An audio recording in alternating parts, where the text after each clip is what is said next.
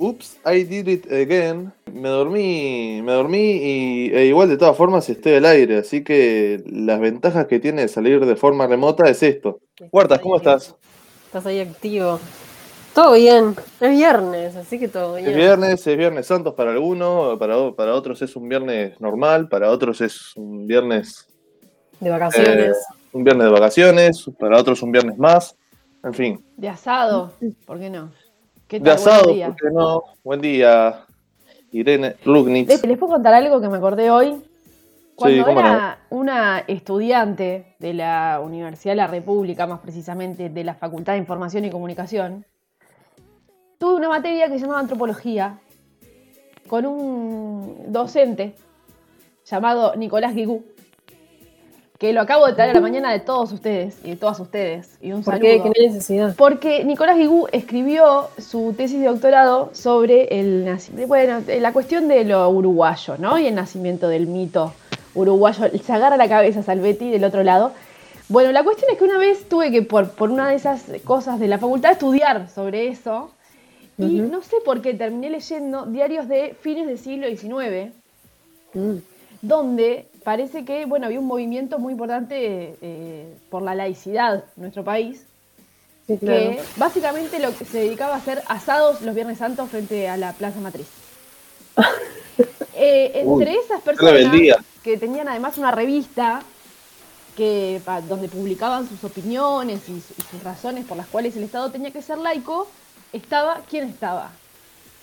José Pedro Varela. Valle Ordóñez. Sí, Ah. perdón. Ah, ¿No estaba O Valle sea, Ordóñez? Valle Ordóñez no estaba, porque un poco estaba haciendo otra cosa para mí, pero...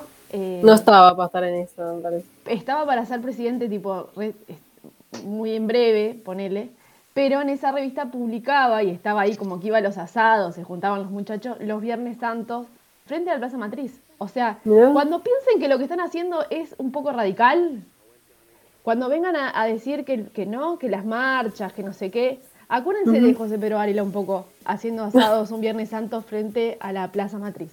Quería empezar este viernes santo trayendo a Datos. los héroes de la patria como José Pedro Varela. Con esto me Bueno, ya quedamos con ese tipo de datos. Yo lo iba a hacer, lo iba a decir al final de los titulares, pero ya lo adelanto. Eh, estaba escuchando justo a Miguel Pastorino, quien es un gran filósofo y estudioso de las religiones en nuestro país. Hace un momento estaba hablando con en Perspectiva. Y tiró un dato que yo no sabía, o sea, sa- sabía muy por arriba, pero no de esta forma. Eh, Uruguay es el único país en, en el mundo, dentro de la tradición judeocristiana, que le ha cambiado el nombre a esta semana, digamos, no, no sé si la palabra es legalmente, pero sí, legalmente. Oficialmente. Oficialmente. Mm. Le ha cambiado el nombre a esta semana y le llamamos ahora Semana Turismo tras eh, después de que, que el país se haya hecho totalmente laico con la separación de la iglesia y el Estado. Me Bueno, es súper que- particular. Para el Estado, la eh, Navidad no es Navidad, es el Día de la Familia. También. También. Y los Reyes es el Día de los Niños. ¿Sí? No, no sé si se ha cambiado los reyes justo. ¿Sí, Sí. también? Todo, el calendario Judío cristiano. Se ha, re- oficialmente se ha tiene- renombrado. Claro, el. Día de la Virgen, que es cuando, ¿no es cuando se arma el arbolito de Navidad? Yo acá, perdón, Sí, 8 pero de tengo diciembre. muy poca mu- de esto. Es el Día de El las 8 de playas. diciembre. El Día de las playas. También. El Día de las Playas. Sí. Sí, es verdad. O sea, yo creo que, mirá, no estamos. Porque aparte no es algo reciente esto. Para todos los oyentes y las oyentas pequeñas que nos escuchan, esto tiene 100 años. Claro. Esto tiene Sí, mucho claro. tiempo. Esto lo hizo Valle Ordóñez. No solo lo hizo Valle Ordóñez, pero quiero decir, no lo estamos explotando, no lo estamos usando, no lo estamos gastando como corresponde nuestro calendario laico. No nos estamos aprovechando de nuestro país de avanzada, diría yo. Yo creo que sí, igual, cada vez más. Cada vez más se dice Semana Santa, Viernes Santo. De Semana de Turismo, Viernes. O sea, Viernes de Turismo, menos que Santo.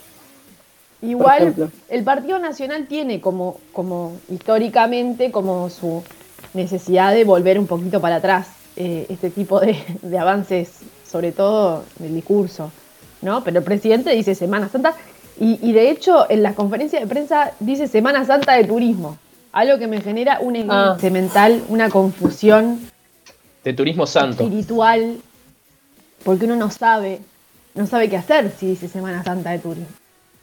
No sabes. No Bueno. sabes si, si no cometer pecados y quedarte en tu casa Sí, sí. rezando o si Hacer un salir a asado y turistear. beber. Eh, Es muy raro, es muy confuso. Sí, Son señales muy confusas. Es verdad.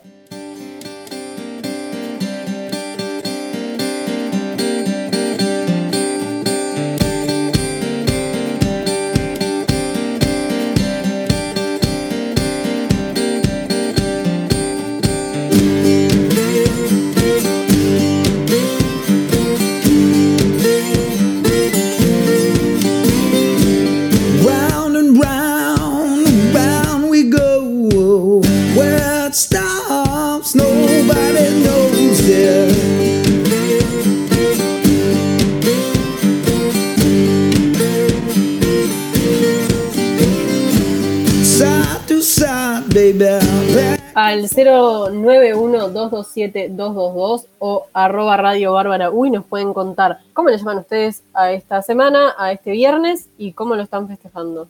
Y si van a comer asado o si van a comer pescado. En el día de la fecha, ¿qué tenemos, Enzo Inolfi? Sí, bueno, vamos a estar hablando con Marcelo Fiori, integrante del Grupo Uruguayo Interdisciplinario de Análisis de Datos de, de COVID-19 ante esta escalada de casos. También vamos a estar hablando a, eso de las 11 de la mañana con Colette Spinetti, quien es eh, presidenta del colectivo Trans de Uruguay, dado que el miércoles, como cada 31 de marzo, se celebró el Día Internacional de la Visibilidad Trans. Y bueno, y para hablar sobre esta conmemoración, es vamos a estar hablando con con Spinetti. Y bueno, y como cada viernes eh, se acerca el faro, nos acercamos al faro en realidad, porque va a estar eh, Sabrina Martínez eh, hablando sobre feminismo, política y confusión. Y en esta ocasión, como estábamos hablando, vamos a estar hablando sobre feminismo y religión. Bien, pero antes de todo eso vamos a los principales titulares de la jornada. Ayer se cumplió un mes desde que se comenzó a vacunar a, a la población uruguaya contra el coronavirus y desde entonces van 650 mil personas que han recibido la primera dosis. Este domingo hay 8.000 dosis de vacuna AstraZeneca que se aplicarán a mayores de 60 años. Es el primer lote de vacunas que llega al país mediante el mecanismo COVAX y en total Uruguay recibirá un millón de dosis de este programa.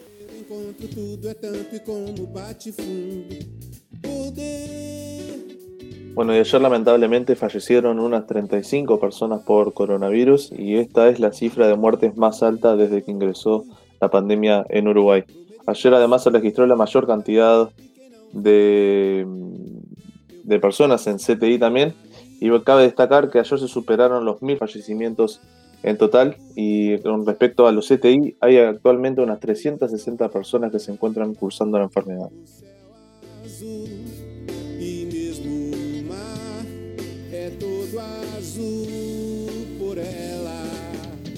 Integrantes de la Unión Nacional de Obreros y Trabajadores del Transporte, UNOT, propusieron al gobierno que quienes estén en seguro de paro puedan trasladar vacunatorios a diferentes poblados y ciudades pequeñas del interior del país. La propuesta consiste en formar una brigada voluntaria para movilizar unidades móviles a los poblados más alejados de los centros de vacunación. De esta forma, ayudar a que no se rompan las burbujas y que los habitantes no deban trasladarse a otras ciudades.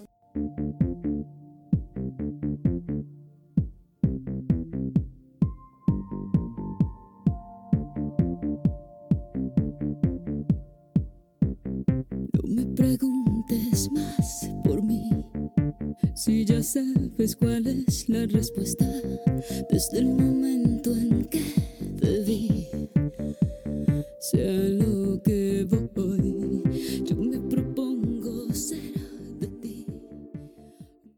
una oyenta nos decía, nos celebraba que estuviéramos pasando Shakira a las 10 de la mañana. Y pasamos Shakira a las 10 de la mañana. Y pasamos Britney Spears. Y si quieren nos pueden hacer llegar al 091-227-222 el, su pedido de canción de, de viernes que deseen. Sí, ¿Hoy para claro, qué está? ¿Hoy para qué está para escuchar aparte de Shakira y Britney? eh, a mí me Para- gusta mucho poner a Lady Gaga porque me levanta como la vida, todo.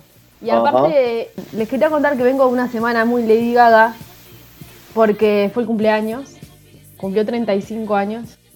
Es de Aries Lady Gaga, mirá. Tiene pila de 35. sentido. Tiene pila de sentido.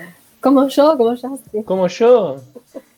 Pero igual les quería decir que ayer vi con la niña la película que actúa Lady Gaga. ¿La vieron? Ah, Ah, Star is Born. Sí, muy buena. Cooper. Muy No buena. la vi. ¿Les gustó esa película?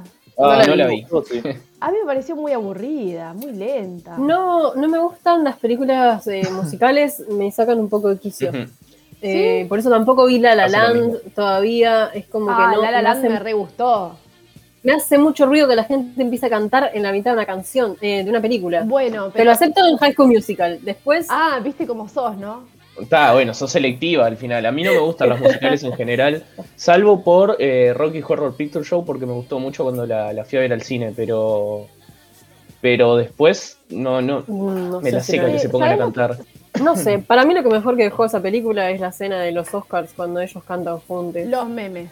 El meme, Los memes. Los memes. Los memes. claro. Hablando de Oscar, justo el otro día eh, con Camilo Soletti hablábamos de las películas nominadas que ya vimos. Miré el juicio de los siete, Agus. ¿Lo ayer. miraste? Genial. ya Eh, cosas de estar en cuarentenado. ¿No te pasó que se te hicieron muy rápido esas dos horas? Sí, se me, pa- se me pasaron ¿Viste? volando, vos sabés, se me pasaron volando. O sea, la peli me gustó, me gustó mucho. Me pareció que está como un poco teatralizado en algunos momentos. Que yo sé que está, bueno, es una película basada en una historia real, pero es una película al fin. Pero, pero me gustó, me gustó, está, está muy interesante. No tenía ni idea de lo que había pasado. No, yo tampoco. Recordemos a, a la audiencia. La película de los del caso de los siete Chicago, no- me sale nunca el nombre en español, pero creo que es el, El caso juicio de los siete El juicio Chicago. de los siete Chicago. Es una película basada en hechos reales también, eh, ambientada en eh, Chicago de los del 68, si no me equivoco Claro. de año. Claro, mira, yo porque justo me pasó que había visto un documental, so- no sobre los siete de Chicago, sino sobre lo que pasó, o sea, la represión Ah. policial que hubo. Tenías, tenías un background. Yo fui Claro. sin saber nada. Claro, era un, yo no sabía que se trataba de eso igual. O sea, cuando vi me acordé que de- del documental que había visto. O sea, fueron como varios grupos de jóvenes que se organizaron para ir a, a protestar en contra de la guerra de Vietnam a la convención demócrata, que iba a elegir al candidato demócrata. Después de que el que iba a ser el ganador, que era Robert Kennedy, lo hubieran matado, eh, era muy probable que el que iba segundo, digamos, en las encuestas terminara siendo, siendo el candidato. Entonces, como varias, varias de estas organizaciones juveniles fueron a protestar en contra de Vietnam, se dio una represión policial, pero salada, saladísima. Tremenda, sí, sí. Claro, claro, eh, cosas prendidas fuego, palo, eh, gases. Mucha violencia física directa de, de los cuerpos policiales.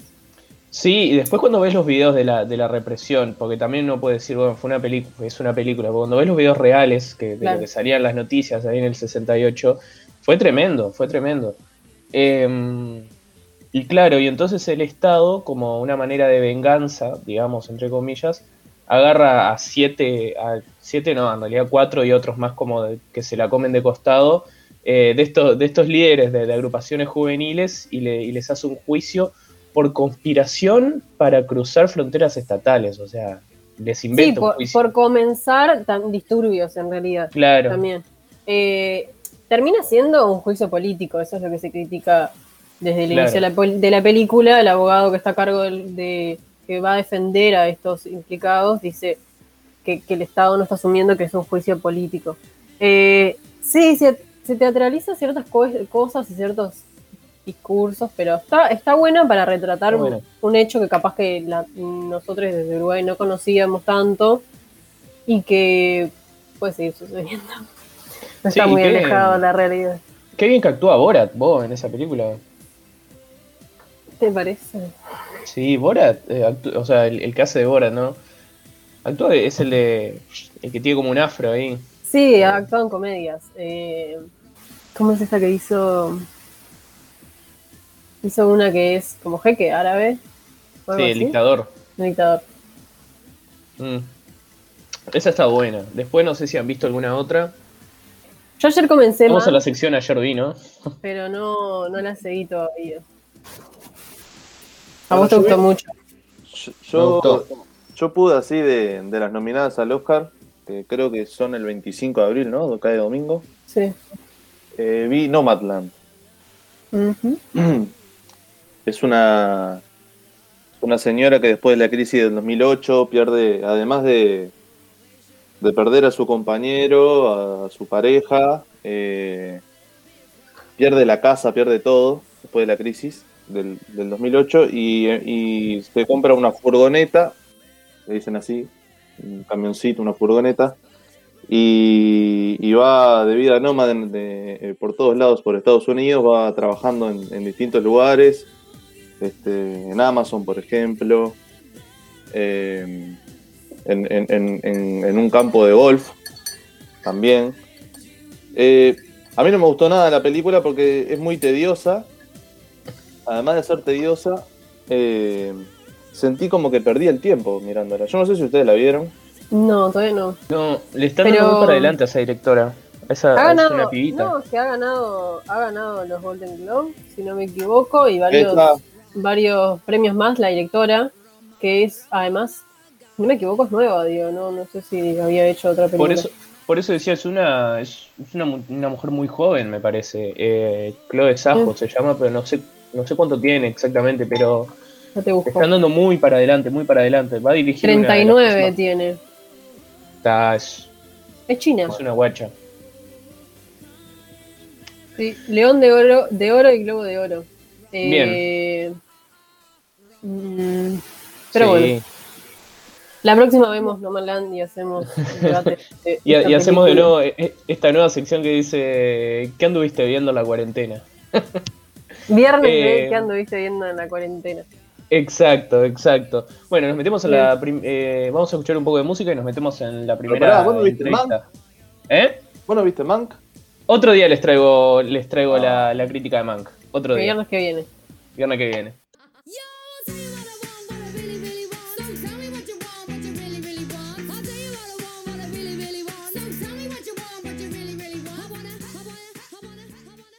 El Grupo Uruguayo Interdisciplinario de Análisis de Datos de COVID-19, que desde su origen se ha dedicado a estudiar diversas aristas de la pandemia, actualizó su base de datos con los casos reportados fuera de fecha por los laboratorios. El país, entonces, se tiñó de rojo. Para entender cómo funciona esto y por qué los números llegaron tarde, es que estamos ahora en conversación con el integrante del GIAD, el ingeniero Marcelo Fiori. Muy buenos días, Fiori. Gracias ¿Qué por tal? Buenos estar días. aquí, en la isla desierta. Un placer. Bueno, Marcelo, eh, ¿por qué se da este fenómeno de los casos reportados fuera de fecha? ¿Es, por la saturación misma que, que- que se está viviendo en los laboratorios? Sí, es un, es un fenómeno que, que responde a, la, a la- a la- difícil situación en la que se encuentran todas las líneas de atención de- del sistema sanitario, ¿no? Desde las primeras líneas de atención, eh, la asistencia eh, en, en- en emergencias, los laboratorios, la, comunicación de los laboratorios, hasta los, eh, la, la situación compleja también que, se, que, se, que tenemos en los, en los, los CTI, ¿no? Y esta, este atraso en, en la comunicación de, los resultados es algo que, que había pasado alguna vez puntualmente. Eh, si no tengo mal entendido, eh, en ese caso eran una cantidad menor de casos y los, había, los habían incluido en el último, en el reporte del día, digamos, y no los habían incluido como, co- no, no, no lo habían comunicado como casos atrasados. Ahora que los, los casos empezaron a ser más y de días más atrasados, bueno, este, comenzaron a hacer este, este informe en, dos partes, digamos, de los casos del día y los casos que, que, son atrasados, que, que, vienen atrasados y bueno, y eso es sí, claramente responde a, a- una situación de, este, de, estar trabajando al límite de, de todas las partes y en particular de, los laboratorios y, y los, los centros asistenciales. Parecería ser que, que de promedio eh, hace cuestión de una semana hay cerca de 900 casos que no son reportados en fecha, ¿no? Sí, bien, varía lent- eh, levemente, pero sí, ese, ese es el número que, que venimos viendo, sí, y, y en general corresponde a un par de días para atrás. Bien, Marcelo, Agustina acá te saluda. ¿Qué tal? Eh, en estos días se visualizó que estábamos entrando en una zona roja. ¿Qué se necesita para ingresar en esta zona roja según el índice de Harvard? Bueno, el índice de Harvard eh, a veces también este, es reportado como, como el P7. Es un, un índice que mide lo siguiente. Primero, eh, en todos lados del mundo y en particular en Uruguay hay variación en cuanto a, a cuántos casos o cuántos test se reportan por día de la semana. O sea, no es lo mismo y eso lo hemos visto durante mucho tiempo, eh, la cantidad de test que se reportan los lunes que los miércoles, por ejemplo. Entonces, para, para sacarnos de arriba esa, esa variabilidad, lo que uno hace es hacer un promedio en siete días. Entonces, se promedian los- los casos positivos de los últimos siete días y, eh, y eso se divide entre 100.000 habitantes. Entonces, esas son las dos componentes que tiene el índice. El promedio de 7 días tiene esa, e- ese objetivo, digamos, de hacer como una regularización, de ser un poco más robusto a los cambios eh, de, de- un día para otro. Y el dividir entre cada 100.000 habitantes o en algún otro lugar cada millón de habitantes, pero el índice de Harvard es cada 100.000, eh, responde a, bueno, tener una medida que sea proporcional a la, a la población, ¿no? No es lo mismo tener eh, dos casos en, en Montevideo que tener dos casos en Nueva York.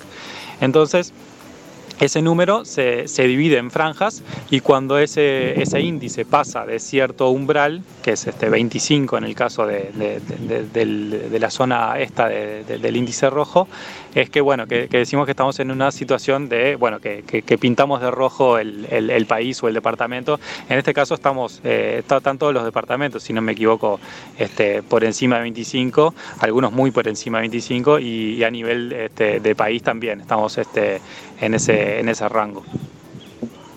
Además de, de- los casos eh, reportados, también tienen en cuenta lo que son la, la saturación de, de- los centros de cuidados intensivos. Eh, Sí. ¿con, con qué otros indicadores trabajan en, en- en este, en este caso? Bueno, la, la página del guiado lo que tiene son este, todos los, eh, los indicadores que se pueden acceder de forma pública, ¿no? Hay algunos otros eh, datos que no están disponibles, hay algunos que son eh, publicados de forma eh, cada dos semanas en los informes de epidemiológicos del, o en los boletines epidemiológicos del Ministerio de Salud Pública, como por ejemplo la cantidad de, casos positivos por el fecha de inicio de síntomas y no por la fecha de resultado de test, que es lo que se ve en, los informes que, que publica el SINAE diariamente. Pero bueno, más allá de ello, de eso, eh, los, los, los datos que se, que se reportan en, en, este, en la página del guiad y que se, y que se ponen abiertos para que cualquiera que, quiera trabajar con ellos lo pueda hacer, son los datos públicos. Y eso incluye la, bueno, la cantidad de test, el índice de positividad, la cantidad de, casos positivos, los acumulados, eh, la, cantidad de fallecidos.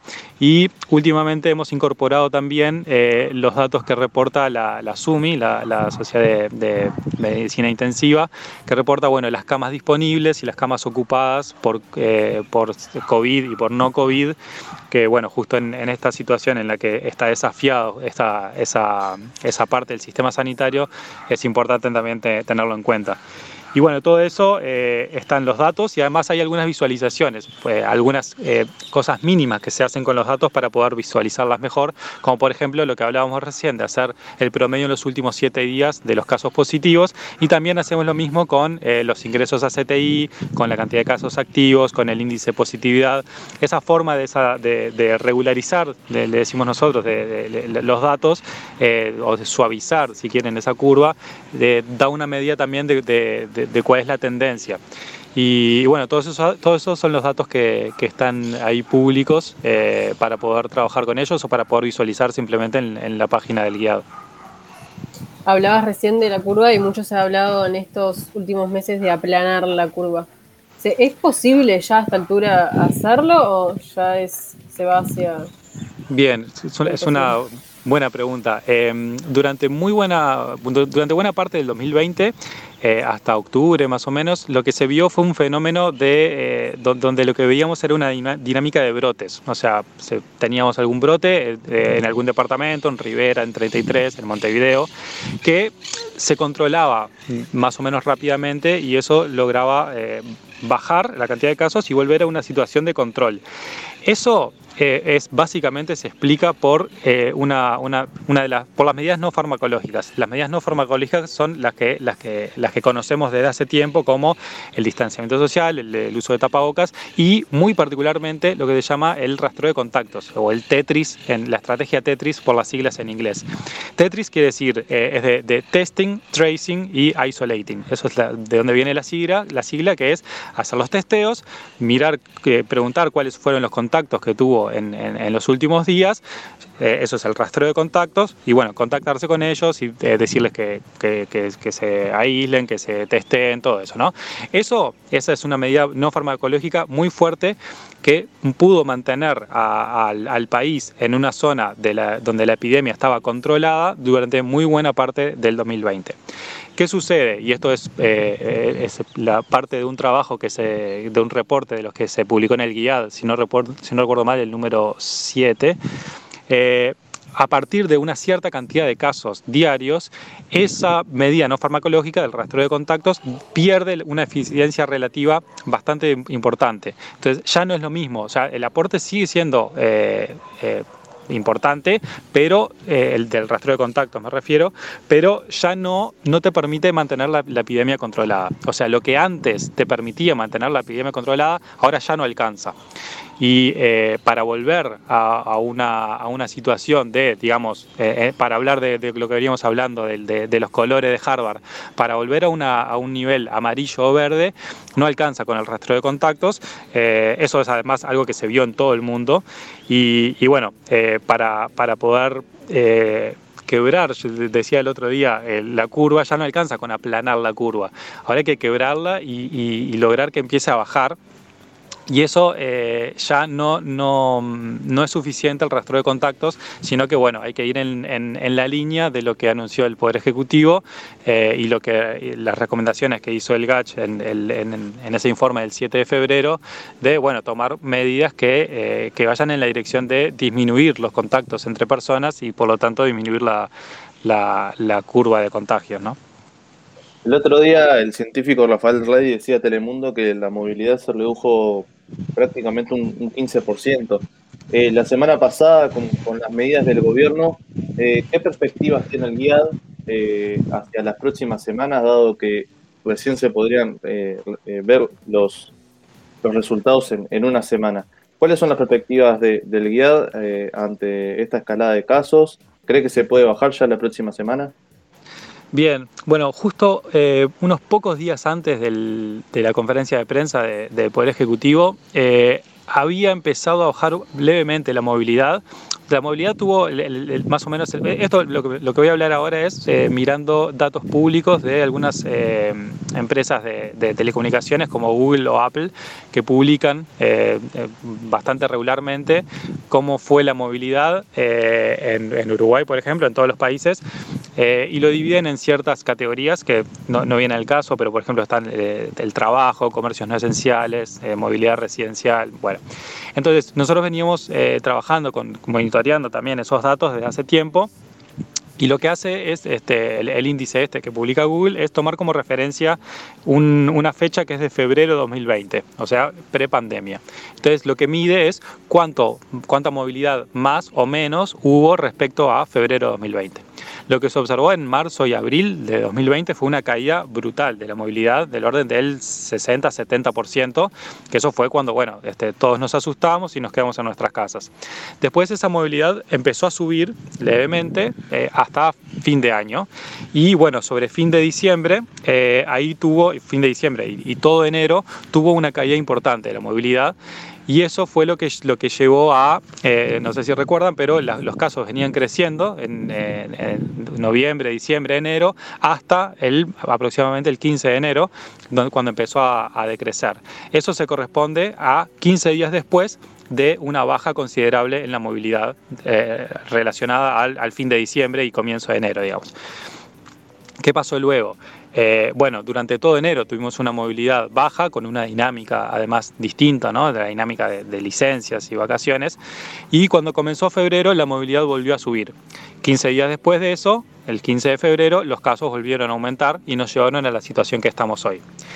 Cuando comenzó marzo, eh, con la vuelta de las actividades y todo eso, tuvimos un pico bastante alto de, movilidad que había comenzado a descender pocos días antes de, eh, de la conferencia de prensa.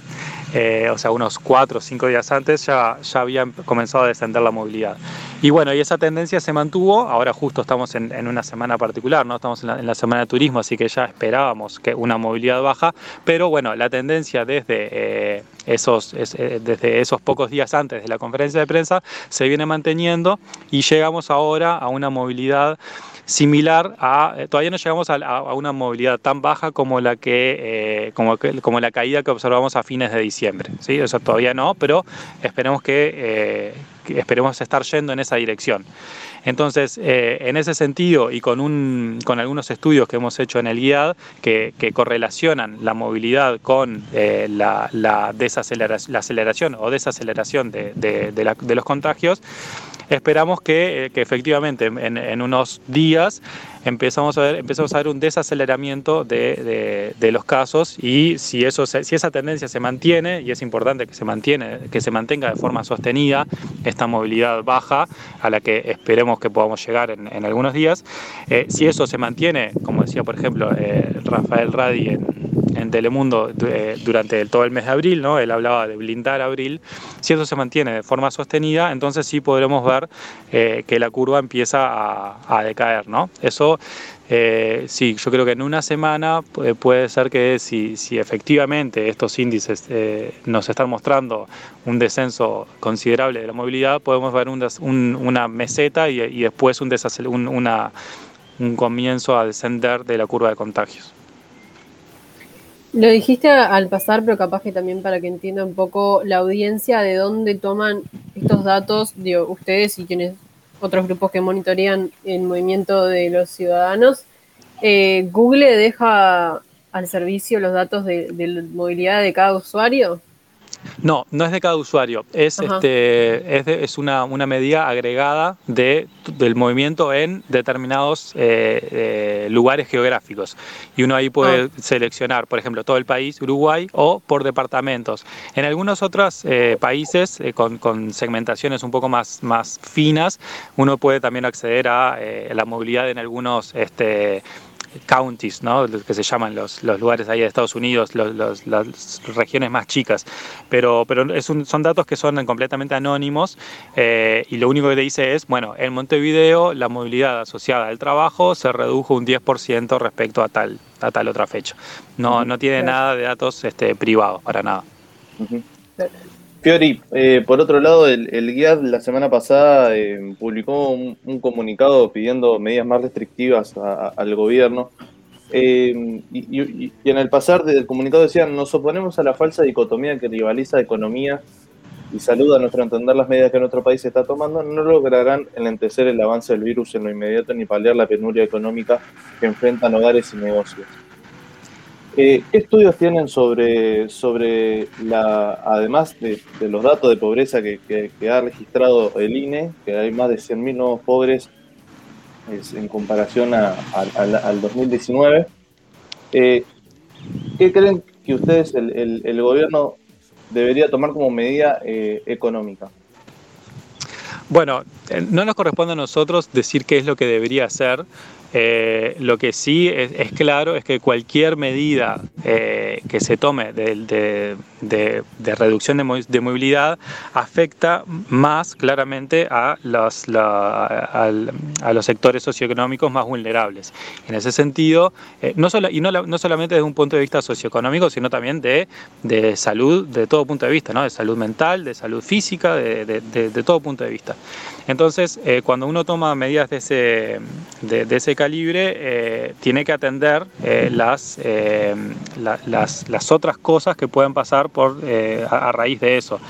Y bueno, tiene que haber un apoyo logístico y, este, y, socioeconómico para, para, las, para los sectores que se ven afectados por, por esas medidas. Eh, entonces, bueno, eh, lo, han hecho muchos países, ¿no? Este, Estados Unidos, por ejemplo, que, que ha dado este, algunos apoyos económicos eh, directos, digamos, o sea, transferencias directas a, a la población. Bueno, esa es una de las, de, de, las medidas que, puede estar en el abanico. Pero bueno, hay que to to tomar en cuenta, cuando uno toma esas medidas, tomar en cuenta también este, alguna, alguna forma de, eh, de, garantizar que la gente más, que, que, se vería más afectada bueno, de, de- de poder ayudarla, porque uno no le puede decir a una persona eh, no vayas a trabajar cuando de, eso depende que, que- se gane el, peso cada día para, para poder comer, ¿no? Entonces, este, son cosas que naturalmente hay que tener en cuenta. Y no solo eso, sino también, este, también lo decía eh, Rafael Radi en, en- varias de sus eh, de las apariciones, tener en cuenta todo lo que es este, las, otras aristas de la salud. Y no solo hablo de la, salud mental, sino toda, el- toda la, la- las, este, la parte de salud no COVID que se ve afectada también. ¿no? Ahora, por ejemplo, eh, con, con- el desafío que está sufriendo la, la- la- el, CTI por, los- por los ingresos a, a terapia intensiva, eh, han tenido que suspender, por ejemplo, cirugías programadas. Todo eso, todas esas, eh, toda esta situación afecta de manera directa o indirecta también en, bueno, eh, toda la parte de salud mental y salud no COVID y ni que hablar la parte socioeconómica. Marcelo Fiori, ingeniero e integrante del Grupo Uruguayo Interdisciplinario de Análisis de Datos de COVID-19, muchísimas gracias por este contacto en la isla desierta. No, gracias a ustedes por la conversación.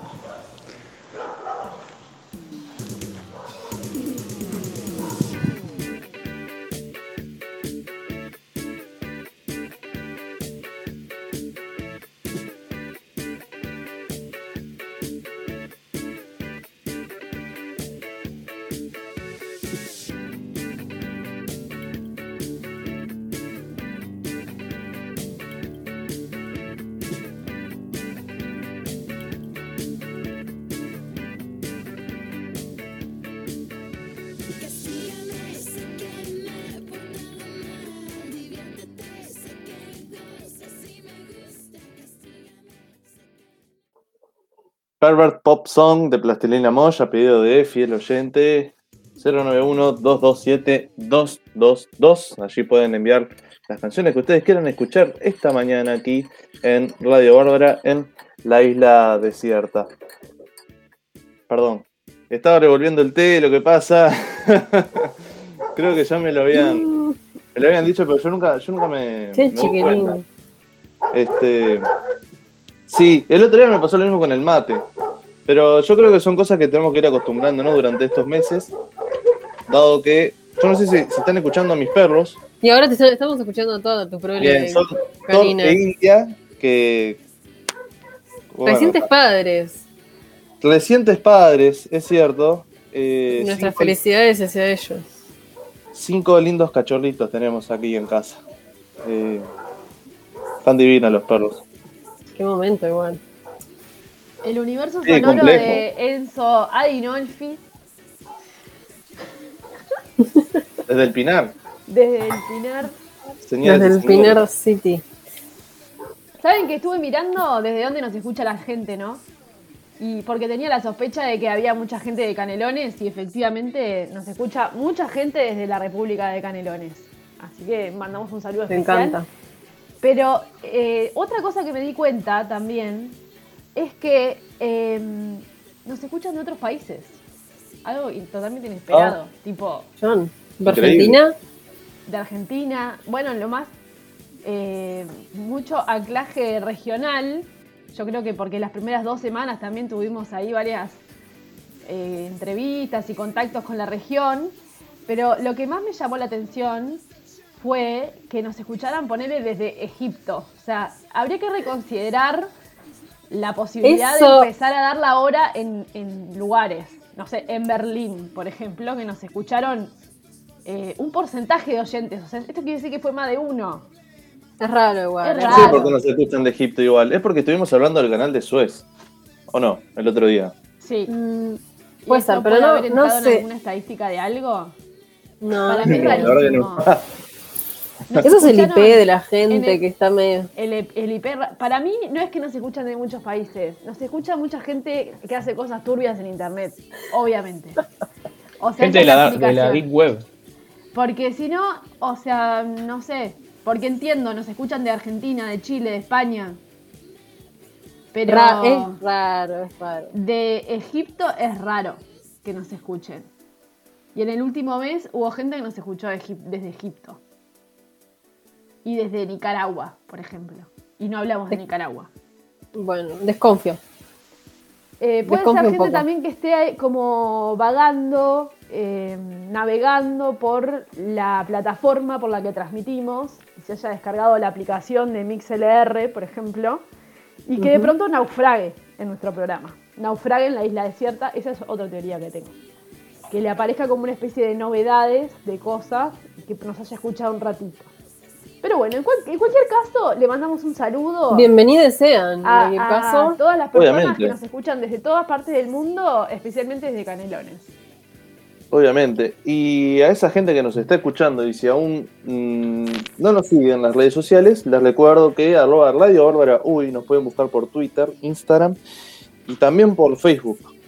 También por. Facebook. Estamos en Facebook. Increíblemente estamos en Facebook. Chiquilines, ¿qué les parece si ¿Creen que, se va, contamos? Creen que se va a extinguir Facebook en algún momento? No, no, no, para nada. Menos en Uruguay, eh, que Decís somos que una no, población bueno. muy envejecida. Sí. Hay mucha población de riesgo. Jubilados. Es, es jubiladite. Un saludo a todos los jubiladitos y todas las jubiladitas que nos escuchan también, ¿eh? Tenemos mucho público jubiladite que por eso hablamos de Facebook, claramente. Siempre son bienvenidos y bienvenidas. Quería preguntarles qué es lo que viene ahora en el bloque que viene. Vamos a estar hablando con Colette Spinetti, quien es presidenta de la asociación eh, trans, del colectivo trans de Uruguay, pero sobre mm, la situación actual y cómo está implementando también la recientemente promulgada ley trans, eh, sobre, bueno, en conmemoración de el Día Internacional de la Visibilidad Trans. Pero antes de todo ello, vamos a una pausa musical con ¿qué canción? Sí, vamos a escuchar un poco más de música que nos han pedido a través del 091-227-222. Y ya quiero comentar que están pidiendo saludos para distintos lugares específicos. Yo sabía que iba a pasar esto porque la gente de Canelones es como que se pone muy. se pone, se pone loca de ser canaria. Entonces vamos a mandar un muy saludo. militante, Sí. muy militante de, de- Sí, El y vamos a mandar un saludo especial para la República Separatista de las Toscas. Que nos Independentista. escuchan- independentista de las Toscas, que nos escuchan desde allá. Y también para, Separatista es el bueno, para el NARPI momento también. se conversó. Un saludito para el. NARPI. Separatista de verdad es Paysandú, que tiene bandera e himno. Así que. Mirá cómo Y verdad. Túnica en el interior. liceo. técnica en el liceo. Y túnica. Mirá A cómo, mucha honra. mirá cómo nos metimos en un lío de localismos.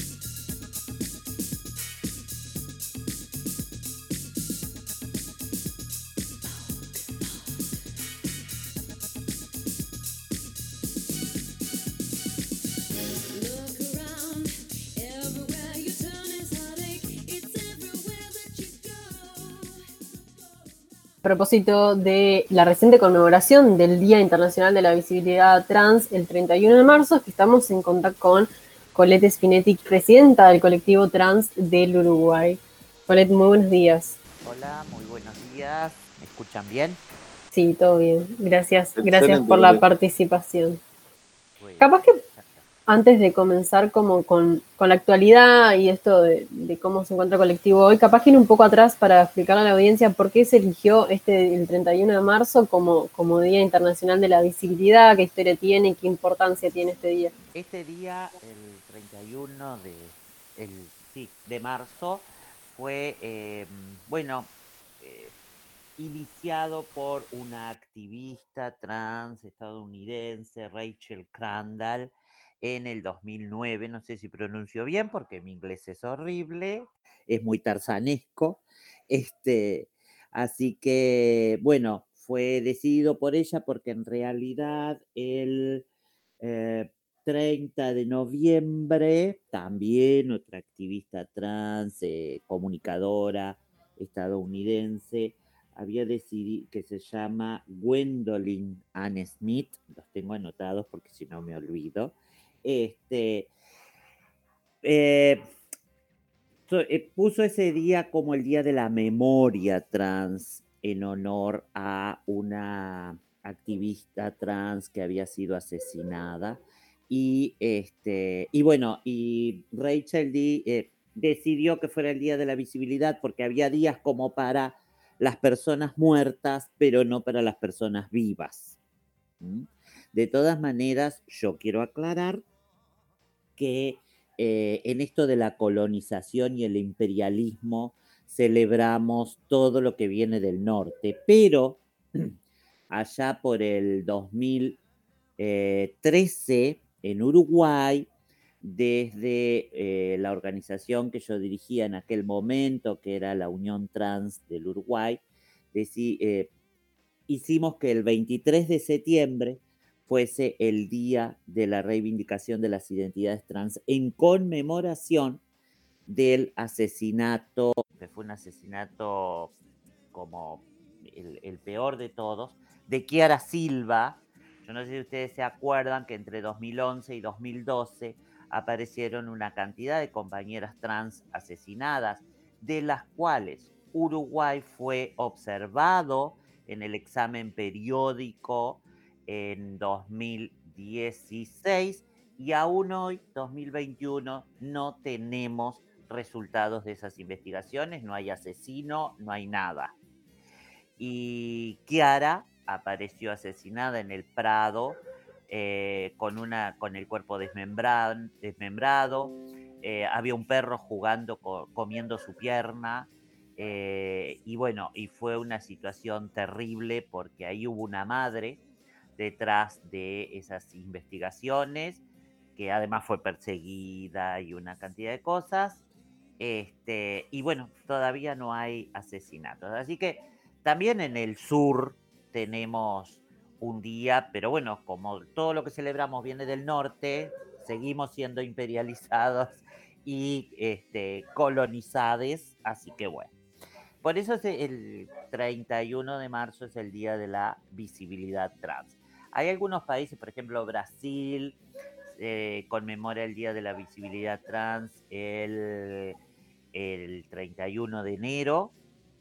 Este, y, mm, y bueno, y hay otros países que también conmemoran en diferentes fechas, pero esto es una fecha mundial, pero vuelvo a repetir, tiene que ver con, con esto de la colonización, hasta en las fechas.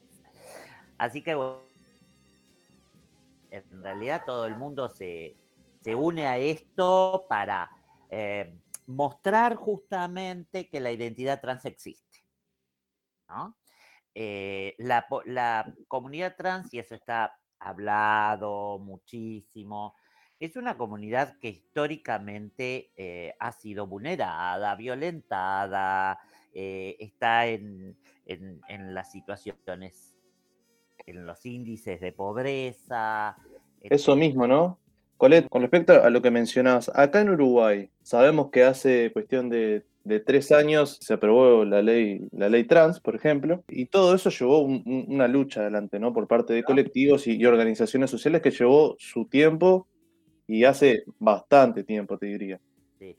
Fíjate que presentamos esa ley fue redactada en el Consejo Nacional de Diversidad que yo integraba por sociedad civil, eh, o sea, yo estuve en la redacción de la ley, la presentamos el 17 de mayo del 2017 y se aprobó en octubre del 2018 y ahí en el que fue el 26 de octubre y ahí el 5 de eh, noviembre ya presentaron eh, la y afilió la Dastugue amarilla ya presentaron la campaña en contra de la En contra de la ley trans, que no tuvo, no tuvo ningún éxito, por suerte. Sí, pero ahí tuvimos seis meses de lucha, seis, siete meses de lucha constante, pero sin descanso y, y desmintiendo todas las mentiras que usaban, ¿no? Todos los argumentos mentirosos. Todos los argumentos mentirosos que usaban. Entonces, tratando de, eh, yo creo que esa fue la estrategia, incluso yo la planteo, esta, comparto esta, esa estrategia con muchas organizaciones de Latinoamérica y el Caribe y ahora con organizaciones de España que me preguntan cómo fue nuestra estrategia para defender la ley, porque España está en plena eh, campaña en pro de una ley integral trans. Este, y la estrategia fue, bueno, eh, decís una mentira, yo salgo a la prensa a revertir esa mentira con eh, argumentos lógicos, racionales y que están en la ley. Entonces, esa fue una estrategia que, que por suerte necesitaban un 25% para que la ley fuese plebiscitada, porque era un pre-plebiscito, y llegaron al 9 punto y algo, 8 punto y algo, no recuerdo exactamente en este momento. De todos modos, hay que estar atentos y atentas, ¿no? Bueno, tenemos... Dado que, por ejemplo, ahora, ahora estoy recordando, ¿no? Por ejemplo, el líder de Cabildo Abierto, por ejemplo, Guido Manini Ríos, fue una de las personas que, que- que votó a favor de, de que se derogara eh, esta ley, ¿no? Claro, y tenemos los discursos de Domenech cuando planteaba que eh, íbamos a, a promulgar leyes de, de homosexualidad obligatoria, ¿no? Digo, esas barrabasadas, esas, este, eh, yo qué sé, ridiculeces, ¿no? Y cuando plantean, ahora están planteando, vos hablas, eh, Manini Río mismo y Cabildo Abierto está planteando que el matrimonio es hombre, mujer y hijos. O sea, que una familia es hombre, mujer y hijos. A ver, señor, eso es de los 60. O sea, la realidad estadística te dice de las familias monoparentales, de las familias homoparentales, lesbosparentales, transparentales. Es decir, a ver, hay una realidad eh, en, la, población que estadísticamente te dice otra cosa. ¿no? Y que yo haya aprendido cuando eh, intenté hacer derecho, este, eh, el legislador legisla una realidad, ¿no? Y no impone una realidad. Entonces, mm, todo esto. Sí, y hay que tener cuidado porque en Latinoamérica y el Caribe tenemos un problema muy grave, que también lo estamos tratando a nivel internacional, problema muy grave, y es este avance de las iglesias neopentecostales con sus discursos de odio, ¿no? Eh, canalizadas en las derechas políticas y en las ultraderechas políticas y en todos estos movimientos antiderechos, ¿no? Este, que en realidad lo que están buscando es tener una gran fuerza política para revertir todos los avances, ¿no? Obviamente que esto, todos estos movimientos tienen un gran aval económico tienen un fuerte sustento económico que no lo tenemos las organizaciones de la sociedad civil que luchamos en favor del reconocimiento de los derechos. Porque las organizaciones de la sociedad civil peleamos, eh, vamos a la guerra con un escarbadiente, como se dice en Uruguay, porque no tenemos plata para medios de prensa, no tenemos plata. Por eso yo siempre agradezco, y perdón que empecé así de una, este, les agradezco este espacio y a cada medio de prensa que me convoca les, y que convoca a cualquier activista y militante, le agradezco enormemente los espacios. Porque nosotros no tenemos dinero para tener este, un espacio en un medio de prensa, no tenemos dinero para campañas, no tenemos dinero, es decir, no tenemos dinero en esta pandemia para ayudar, lo estamos haciendo igualmente, para ayudar a los compañeros trans, ¿no? Justo puntualizás la, la pandemia, ¿cómo es la situación hoy de- del colectivo? Bueno, mira, la pandemia vino, yo siempre digo que la pandemia vino como a rompernos el romanticismo utópico de que estábamos todos bárbaras, todos bárbaros, ¿no? Todos divinos, todos teníamos acceso a internet, todos teníamos acceso a la comida, todos teníamos acceso... Mentira. ¿ah? Era un romanticismo utópico que lo creímos, ojo, lo creímos, ¿verdad? Y que aplaudíamos. Entonces yo recuerdo que hace, desde hace unos años yo siempre decía, sí, pero todo esto no llega a la comunidad trans. y todo el mundo me decía, los cargos políticos, mismo activistas, me decían, ay, Cole, vos siempre ven, viéndole la quinta pata al gato. Bueno, acá está. Acá está. Y nosotros tenemos eh, una población que, primero que nada, empobrecida totalmente porque la población trans tiene una pobreza multidimensional. Eh, más allá de la pobreza económica, hay una pobreza que no te permite eh, estudiar, que no te permite trabajar, que no te permite acceder a lo cultural, que no te permite las relaciones sociales. Entonces, hay una pobreza multidimensional. Y hoy estamos, además, con una pobreza económica. ¿no? A ver, hay una realidad. El 88% de las mujeres trans están obligadas al trabajo sexual. Están en situación de trabajo sexual. Y no porque nos encante el trabajo sexual, porque yo siempre digo lo mismo. Si nos encantara el trabajo sexual no cobraríamos. ¿No? Y además siempre digo lo mismo. Si hay oferta es porque hay demanda. ¿No? El cuerpo trans, siempre digo lo mismo, el cuerpo trans eh, es un objeto del capitalismo. Entonces, el cuerpo trans está eh, femenino, tiene que estar en, en una esquina, vendiéndose. Eso lleva a múltiples situaciones, múltiples, bueno, que da como para hablar una hora.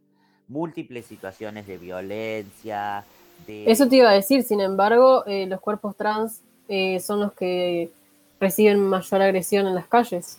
Exacto, Ujú. exacto. Y, y- y en todo, no solo como trabajadora sexual, en todo, en Claro. todo. Es decir, incluso quienes no somos trabajadoras sexuales eh, por distintas cuestiones de la vida. ¿tá? Porque eso también una vez alguien me preguntó, bueno, pero si yo, yo personalmente soy profesora, trabajo en la educación secundaria, y una persona me dijo, bueno, pero si vos llegaste, todas pueden llegar. Entonces, si todas las mujeres llegan a ser médicas, todos los hombres llegan a ser ingenieros, no. Entonces, eso es horrible. Eh, entonces, todos los cuerpos trans reciben violencia, mujeres y varones trans. Es decir, nosotros tenemos compañeros varones trans que en sus casas lo siguen tratando de mujer. ¿No? Y hay una violencia intrafamiliar espantosa. Tenemos hombres trans, eh, bueno, ni que hablar en Centroamérica, que son violados este, como forma de curarlos y violados por familia, por familiares.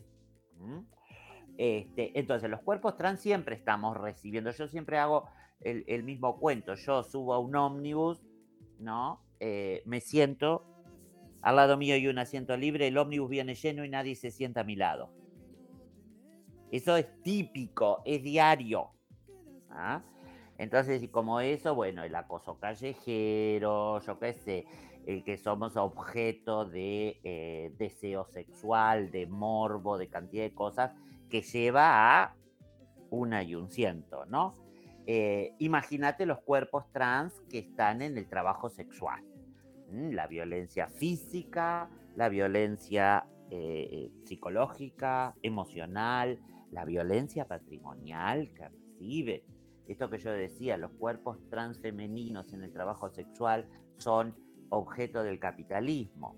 El que paga, había salido un estudio hace mucho de Facultad de Psicología que hablaba de esto, ¿no? El que paga es el que decide lo que vos tenés que hacerle, ¿no?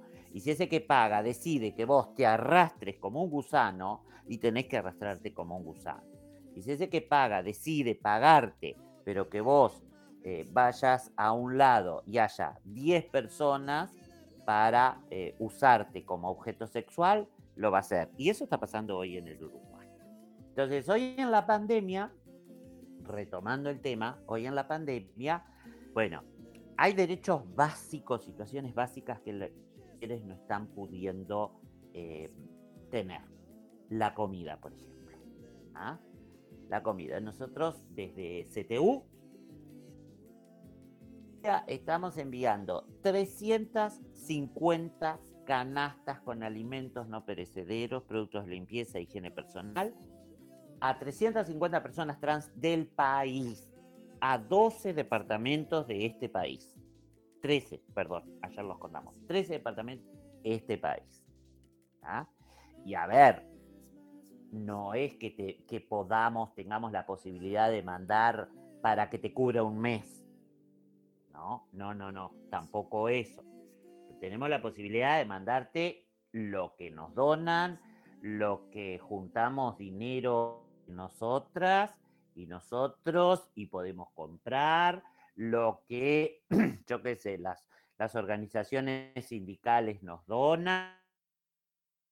Ahí tenemos aceite, fideos, arroz, pulpa de tomate, a veces tenemos leche en polvo, a veces tenemos cocoa, a veces tenemos enlatado, es lo que mandamos. No va a cubrir un mes, no, somos conscientes de eso, es lo que tenemos. Ese derecho básico que cualquiera, no, va, no cualquiera tampoco, tenemos 100.000 nuevos pobres en el Uruguay, pero que, que las personas, o sea, que es poner un plato de comida en tu mesa, hay compañeros y compañeras que no lo tienen. Hay compañeras que nos escriben y nos dicen, estoy, lo que vos me mandaste lo estoy cocinando a leña. ¿No? Eh, eso. Eso es lo que podemos hacer en este momento porque estamos como en la urgencia. Pero además de esto, hay cantidad de situaciones, como te decía, de violencia intrafamiliar. eh, compañeras que, como el trabajo sexual bajó, eh, son desalojadas porque no pueden pagar, no pueden pagar eh, el acceso a Internet, que es con lo que trabajaban, y así como montones de otras cosas, ¿no? Eh, desalojo, violencia, eh, la violencia callejera, la violencia policial que está in- incrementándose. Sobre eso, como- Co- Colette, sobre no- estábamos mencionando sobre la- lo que es la, la violencia de- del día a día que, que sufren la- las personas trans, ¿no? Eh, y, y ahora mencionaba justo la violencia policial. Em, ¿cómo es la relación hoy en día con, con la policía? ¿Sigue perdurando el perjuicio, el estigma? Sí, claro, sí. A ver, eh, ¿cómo puedo explicar esto? A ver, eh, hubo un tiempo en que, eh, a ver, hay una ley que es la ley de trabajo sexual. La ley de trabajo sexual, por ejemplo, dice que la policía no puede pedirte, eh, si estás en, en el trabajo y vos estás registrada, registrado como trabajador, trabajadora sexual, la policía no puede pedirte la documentación. La policía no puede sacarte del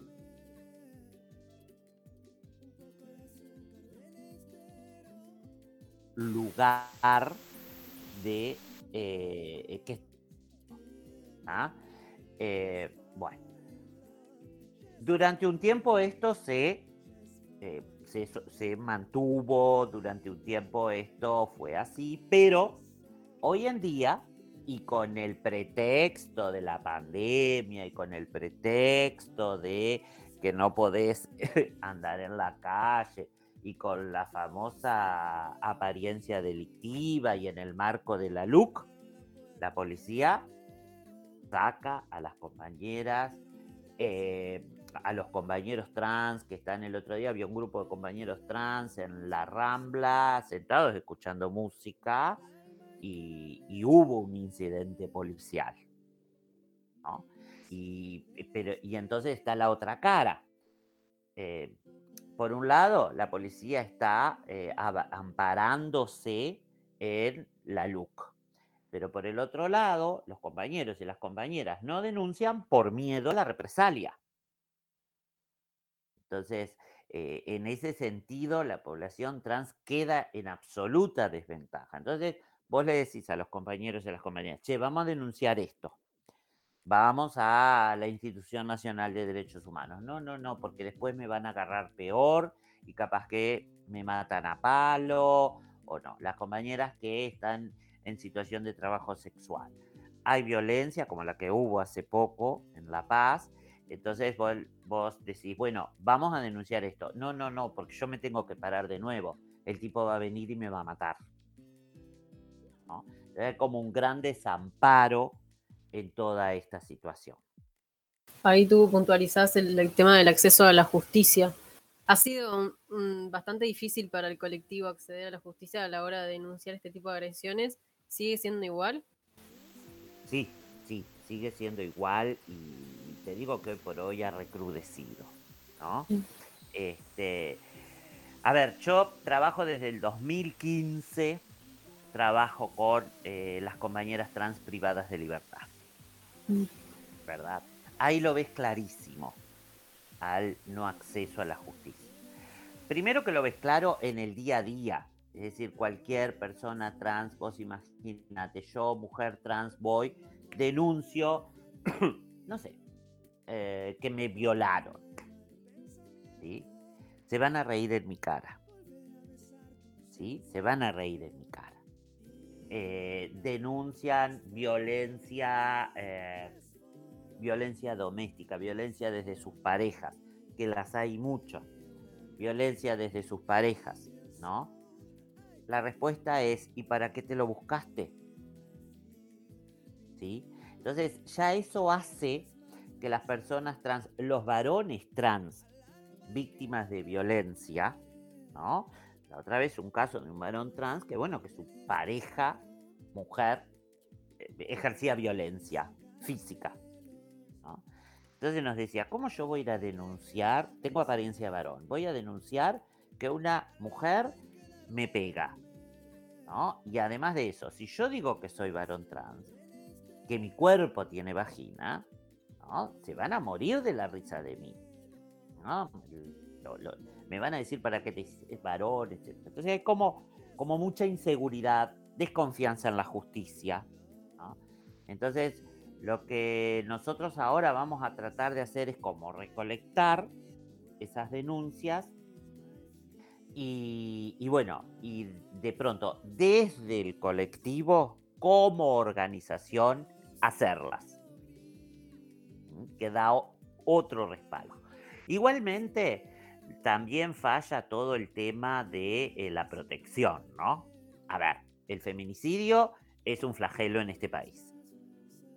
Las mujeres víctimas, las mujeres asesinadas por sus parejas o exparejas, son mujeres que han denunciado 10, 11, 12, 14 veces esa violencia y terminan siendo asesinadas por el violento. Entonces, ¿qué podemos esperar las personas trans? Entonces, ahí también falla todo un sistema de protección, ¿verdad? Entonces, bueno, tenemos que ver cómo canalizar estas denuncias, ¿no? Y te decía, las compañeras trans privadas de libertad eh, son compañeras trans que eh, no, no tienen acceso a la justicia, y, y tienen, por ejemplo, un abogado de oficio, y en esto los abogados de oficio ya se enojaron conmigo y ya me dijeron de todo, pero tienen abogados de oficio que a veces no los conocen, que no, sabe cómo, no saben ellas cómo está su causa, ¿no? Entonces es como, como muy difícil, y, y te doy ejemplos, ¿no? Eh, una compañera trans que fue presa porque un cliente denunció que le había robado 200 pesos, cinco años presa. Y tenemos lo- los de Operación Océano que están en prisión domiciliaria. Ahí tenés clarísimo el acceso a la justicia. Mejor ejemplo que ese no hay. Hablando de justicia y acceso a la justicia, uno de los artículos de la ley eh, trans dispone la reparación económica a aquellas personas trans que hayan vivido violencia en la época dictatorial. Eh, ¿Cómo fue esta, además de cómo fue esta evidencia, que obviamente fue cruda, eh, cómo se está llevando adelante esta reparación con la ley ya implementada? Bueno, ahí hay, hay una, hay unos, unas ciento, oche- hay unos 180 pedidos de pensión reparatoria que nosotros decíamos cuando la campaña en contra de la luz, que decían vamos a tener que pagarle a las trans y no sé qué, no sé cuánto, y nosotros íbamos y decían, no señor, la ley dice esto. Eh, nosotros pensábamos que eran más o menos unas 200 y pico, y en realidad son mucho menos, 180 personas trans. No te olvides que el- la expectativa de vida, no se dice expectativa, se usa otra palabra, la expectativa de vida de las personas trans en el Uruguay, que tiene la expectativa más alta de Latinoamérica y el Caribe, son 40 años. Quienes pasamos los 40 años, como en mi caso, ya somos históricas, ¿no? ya somos tercera edad trans. Entonces, y somos las menos. ¿tá? Somos minoría. Hay unos 180, unos 180 pedidos y se han dado hasta ahora, se han dado unas 122. Nosotros pedimos informe amparándonos en la ley de informe de, informes públicos, tiene un nombre en latín, que mi abogada me dice, no me acuerdo, este, pero en la información pública, en la ley de información pública, hemos pedido, aún no nos han contestado, lo pedimos en diciembre, la comisión no nos ha contestado aún, vamos a reiterar el pedido, pero sí vimos que salieron a la prensa a declarar y tenemos que han dado unas 122, si mal no recuerdo, pensiones, así que quedan unas 50 y pico por ver, revisar y saber si a la persona le corresponde, porque acá no solo es tener la edad. Por ejemplo, yo tengo la edad. ¿ah? Yo tengo los, este, o sea, yo tengo las condiciones para pedir la ley. Pero, a ver, eh, a mí no me corresponde porque mi sueldo, yo tengo dos trabajos, mi sueldo es de más de 10 BPC, ¿verdad? Entonces no me correspondería. Aunque me correspondiera y aunque estaría por una cuestión de responsabilidad, no lo haría como no tengo la tarjeta TUS Trans, por una cuestión de responsabilidad. Es, un, es una política de Estado y hay que ser muy responsables con las políticas de Estado, pero eso es un pensamiento individual. Entonces, eh, la comisión está funcionando, ahora había un cupo en la comisión para, porque faltaba un cupo de sociedad civil, nosotros presentamos a una compañera desde CTU, a Solange Nazario, que es este, una compañera trans, trabajadora sexual, estudiante de, de Facultad de Derecho avanzada, y la presentamos para estar en esa, en esta comisión. Tenemos que esperar que se vote y a ver qué se decide, ¿no? Este, así que esa es la información que tenemos hasta ahora. Estamos esperando que la comisión nos devuelva la información que solicitamos a través del correo. Bien. Colette, quizá la última porque ya nos estamos quedando sin tiempo. Sí, Eh, la ley prevé también una cuota trans en, el- en el trabajo público. Eh, ¿Esto se está cumpliendo en el ámbito público? Y además, también, ¿cuáles son las oportunidades que hay en, en- en el ámbito privado? Bueno, ahí se está cumpliendo en el ámbito público más o menos. Más o menos diría, te diría, porque hemos tenido que tener unas cuantas intervenciones y hacer reclamos para que se cumpla esta cuota. Porque los llamados públicos a veces salen sin la cuota trans, sí la cuota para afrodescendientes, sí la cuota para personas con discapacidad, pero no la cuota trans. Entonces tenemos que hacer todo un reclamo para que se integre la cuota trans. Es como muy cansador todo esto, tenés que estar todo el tiempo vigilando. Este, en lo privado, este, bueno, ahora salió una empresa, creo que es de limpieza, que tiene la cuota trans, pero lo privado es un ámbito muy difícil, muy difícil.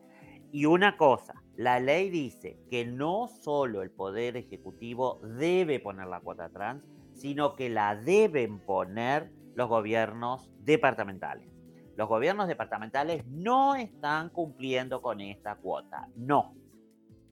No. Ningún gobierno departamental está cumpliendo con esta cuota. Ah, ah, perdón, Montevideo sí. Y, y Canelones. Pero los demás gobiernos no están cumpliendo con esta cuota. ¿tá? Me rectifico. Estos dos departamentos sí. Montevideo y Canelón. Los demás, ninguno está cumpliendo. Entonces ahí vos tenés que hacer todo un relevamiento, estar atenta a todos los llamados municipales de los 19 departamentos y si no sale la cuota trans, tenés que impugnar ese llamado, tenés que volver, es como tremendamente cansador. Esto es 24/7. Ujú. Bien, para finalizar, Colette, si tuvieran que, marcar algunos hitos que sí han, han determinado un antes y un después en, el avance de derechos con, con esta ley, ¿qué, qué, remarcan? Bueno, lo, lo que más se está cumpliendo de esta ley es el cambio de nombre y género. Eso se está cumpliendo a rajatabla. El año pasado, con el cambio de gobierno, se disolvió la comisión, no se quería hacer la comisión. Bueno, ahí tuvimos que intervenir, nos reunimos con la nueva directora del registro civil y ahí se instaló la comisión y está funcionando muy bien. Eso está funcionando perfectamente. Eh, la comisión reparatoria de la pensión que recién estuvimos hablando sigue funcionando, nunca se detuvo. Lo demás, como te decía, bueno, en educación no hay nada, no se está cumpliendo nada, en cultura no se está cumpliendo nada, en vivienda no se está cumpliendo nada, en salud estamos en un momento donde están habiendo, nos están llegando constantemente consultas porque no están dando eh, hormonización, no hay hormonas, ¿ah? no se están dando. Yo qué sé, ah, por ahí te contestan que bueno, que el, laboratorio al que le compraban cerró, entonces no tienen convenio con otro laboratorio. No sabemos todavía cómo es bien la cuestión, estamos trabajando en esto. Eh, las operaciones no se están haciendo, no se están haciendo. eh, te dicen que es por la pandemia, pero en realidad sabemos que no hay, hace no dio presupuesto para las operaciones. Este, cuando hablo de operaciones, no hablo únicamente de operaciones de reafirmación genital, sino que estoy hablando, por ejemplo, en el caso de los varones trans, de la mastectomía, eh, de la, no me acuerdo cómo, es el nombre técnico, pero cuando te estirpan ovarios y útero, este, en el caso de las mujeres trans, el implante de mamas, eh, Estoy hablando también de esas operaciones. Bueno, ACE no dio presupuesto para esto, por lo tanto no se están haciendo las, las operaciones y bueno, la excusa es la pandemia. La excusa es la pandemia para todos, pero sabemos que es porque no están dando presupuesto. Y con las hormonas estamos averiguando y creemos que es porque no, no dieron presupuesto. Igualmente estamos en la investigación. No te puedo afirmar algo ahora. ¿ah? Entonces, todo eso no se está cumpliendo. O sea, lo único que se está cumpliendo es el cambio de nombre y la pensión reparatoria. Y ya te digo, con los llamados y las cuotas tenemos este tema, ¿no? Que hay que estar súper atentos y atentas a, a esto para impugnar. Colette, antes de despedirte, quería leerte un mensaje que, que nos hacen llegar los oyentes. Gracias, Colette, por hacer visible la realidad de su colectivo con tanto respeto, simpatía e inteligencia. Y quiero que escuches cómo, cómo termina. Nos quedamos con ganas de verte más en Masterchef. Un beso de ti. Ay, mis amores. Muchas gracias por ese mensaje. Yo siempre digo que el mensaje llegue a una persona, a dos personas. Es importantísimo que las personas lo entiendan, entiendan que nosotras eh, que no queremos vivir del Estado, porque eso es como un, como algo que la gente repite. Nosotras queremos trabajar, queremos estudiar. El problema es que, bueno, cuando en tu centro de estudio te pegan, te escupen, te maltratan y dejas de ir. Cuando te echan de tu casa, cuando tenés que migrar de tu ciudad, de tu país, y bueno, no tenemos las mismas oportunidades. Entonces, muchas gracias por este mensaje. Y bueno, y Masterchef me pasó eso. Lo que pasa que yo siempre digo, eh, cuando hice el plato, yo cociné para pobre. A ver, a los pobres nos gusta meter el pancito y mojar el pancito en la salsa. Y yo puse cantidad de salsa para ponerle el pancito. Bueno, parece que no sirvió. Bien, muchas gracias, Colette, por, por la claridad por, y por el espacio. Muchas. Bienvenida siempre. Muchas Muchas gracias a ustedes, gracias por este espacio, es importantísimo. Y perdón que hablo mucho, perdón. Bien, pasaba Colette Spinetti, presidenta del colectivo trans del Uruguay por la isla desierta.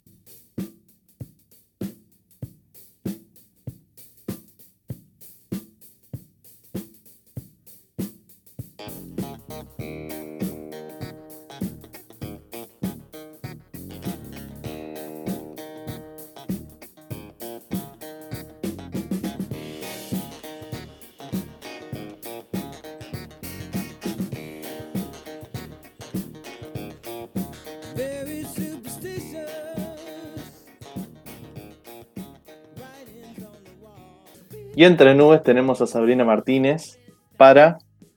¿Qué? Porque llegó el faro, señores y señores. Llegó, llegó. Sabri, Sabri, ¿cómo estás?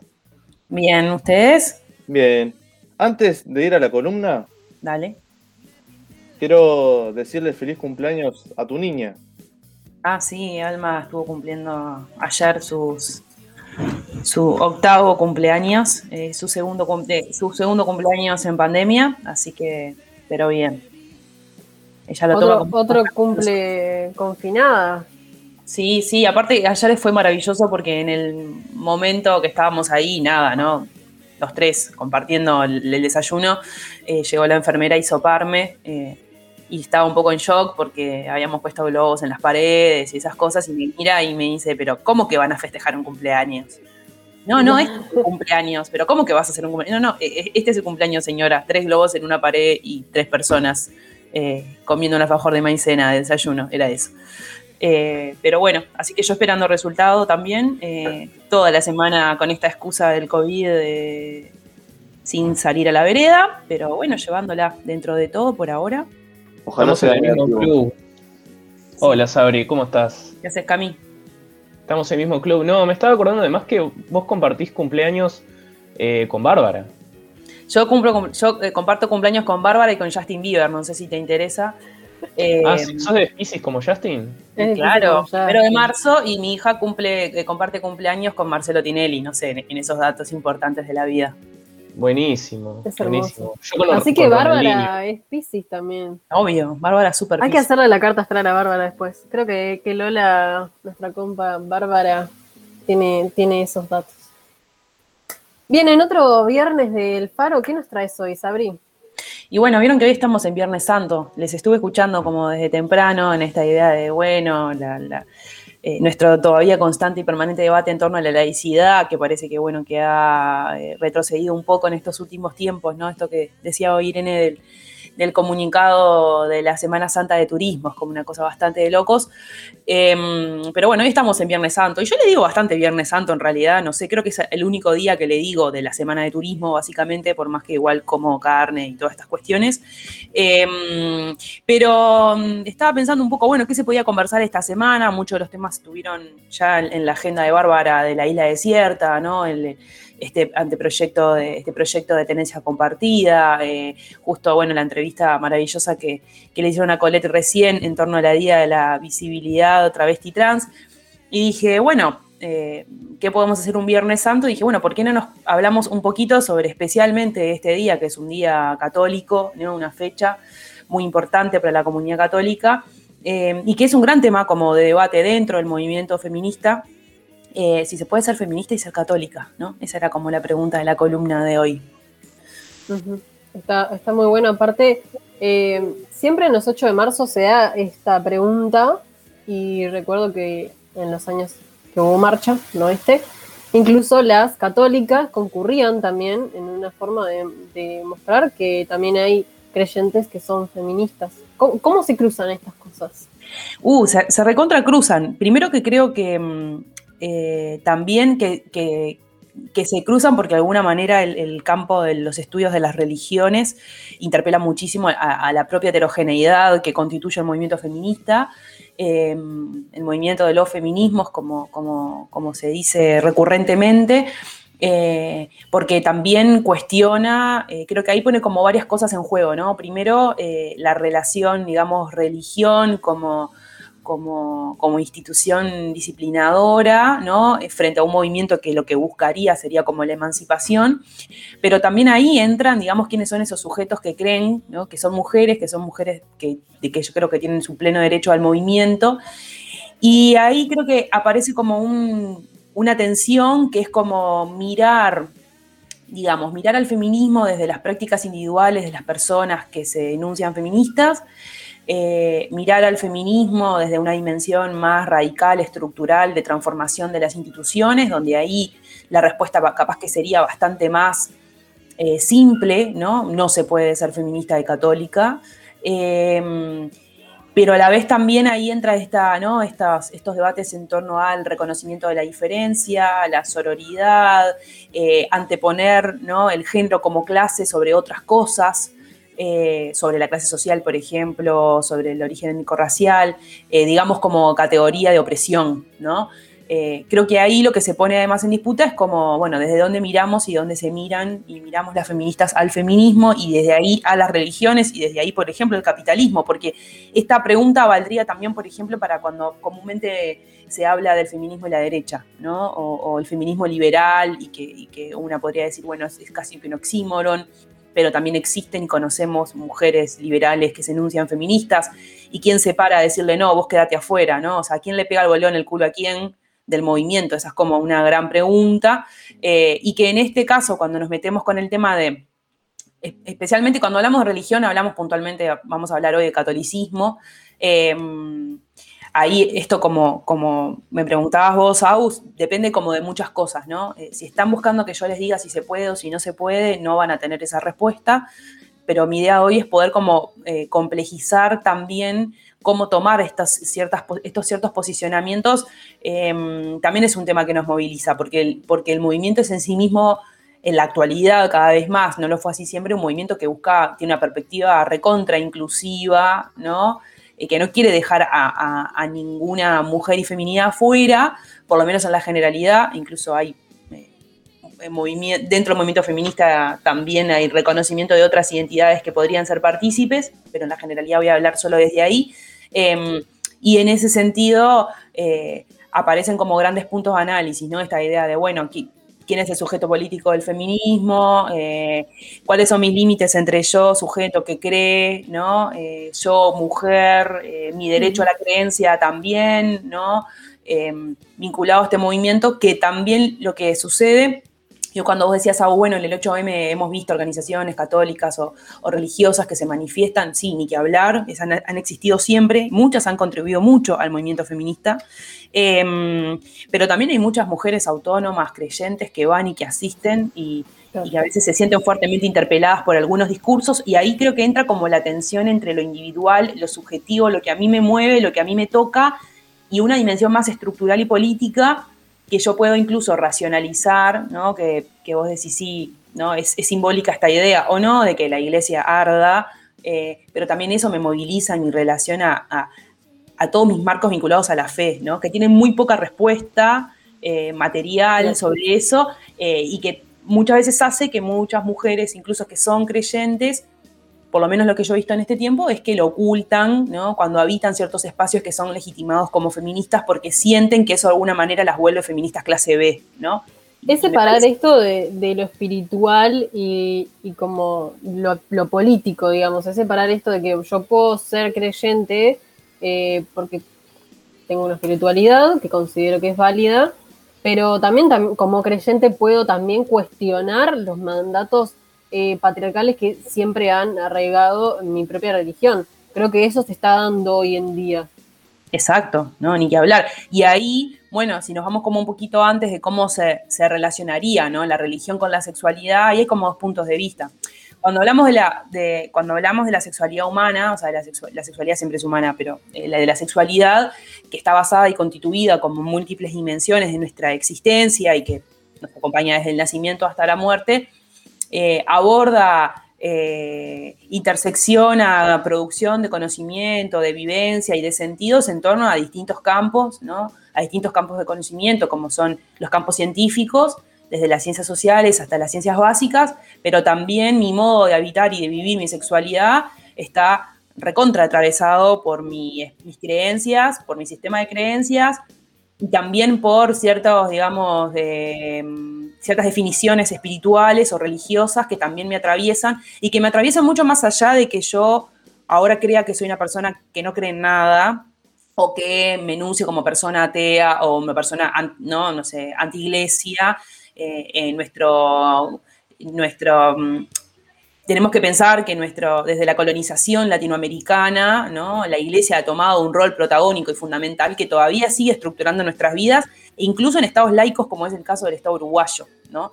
Porque también muchas veces caemos en esta ficción que es, ah, si yo digo que no creo, eso deja de existir. Si yo digo que no creo, eso ya no, no me toca más, ¿no? Quedo como por fuera, estoy como a salvo de.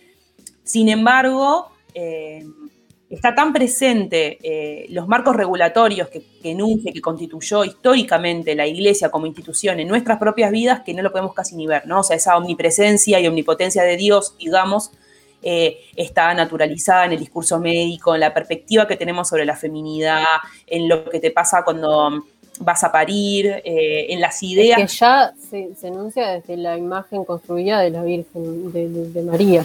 Ni que hablar. Entonces ¿no? desde ahí En ya idea- partimos. claro. esta idea de que siempre cuando hablamos del sexo aparece el sexo como en una dimensión dual, donde hay un campo de lo bueno, de lo divino, de lo suave, de lo naif, de lo permitido y un campo del opuesto, que es lo pecaminoso, es esta idea del pecado de la carne instalada desde, un, ¿no? desde el marco, desde, desde el recurso bíblico, que vos podés ser un mon- re atea y estar recontra del otro lado y cagar en la puerta de una iglesia, pero a la hora de coger también te va a atravesar esta idea de la puta, de la virgen, de la santa, de lo bien y de lo mal, ¿no? Y, y traigo esto porque también va mucho más allá de, de- de si yo efectivamente voy a misa una vez cada tanto, si me bauticé o si me quiero casar por iglesia, ¿no? No estamos tan a salvo como creemos, por más que nos autodefinamos como personas, por ejemplo, anticlericales. Eh, y, cuando, y cuando nos metemos ahí como con la, con la sexualidad, eh, podríamos pensar que, que hay, habrían como dos maneras de relacionar la religión, la sexualidad y la política, ¿no? Eh, hay uno, un tipo, un primer tipo, que, que pone el acento sobre las, las múltiples formas en que la religión eh, ha- se ha forjado como un obstáculo principal ¿no? para las definiciones plurales y diversas sobre la sexualidad, o sea, la religión como eh, restricción, como castigo y como acto de censura eh, y de universalización de la expresión sexual. Y después hay como otro posible abordaje, ¿no? que rompe con la asociación de lo religioso como necesariamente represivo en cuestiones de sexualidad. em, en, cambio, propone. Eh, distintas dinámicas en lo cuales lo religioso y la sexualidad, entendida de manera amplia y plural, puede ser parte de un proyecto integrado. Digamos que hay una, perspectiva un poco más eh, apocalíptica y una perspectiva un poco más integrada en torno a esta idea que es, bueno, la religión podría, ¿no? el campo de lo espiritual, podría incluso completar esta perspectiva de un ser integrado, biopsicosocial, pero también espiritual, ¿no? Eh, con, animado, ¿no? Con, un, alma, eh, que volvería a ese sujeto como un ser completo y complejo. ¿no? Eh, en función de este vínculo, digamos, desde cómo se miren estas dos dimensiones, eh, se, se inscribe un vínculo político, ¿no? Que puede ser distinto en torno a la sexualidad y a la religión, y que cuando hablamos de mirar a la religión desde una teología feminista, esto también va a modificar los modos de, de- de entender esta relación. ¿no? El primer abordaje considera lo religioso como una fuerza patriarcal heteronormativa y es como ¿no? punto y aparte, eh, y como algo eh, sin capacidad de modificación o de transformación, y mientras que en el segundo caso se habla de la religión más en clave de complejidad, de heterogeneidad y de dinamismo, ¿no? Eh, y que podría ser una influencia favorable, por ejemplo, para el cambio social, ¿no?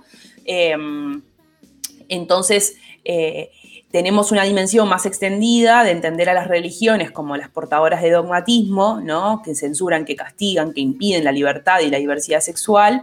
eh, y desde esta mirada, obviamente que las religiones van a construir, van a sostener y legitimar un sistema único de sexualidad que se estructura sobre la opresión y la exclusión de eh, amplios sectores de la población, sobre todo mujeres, niños y niñas y personas de las disidencias sexuales.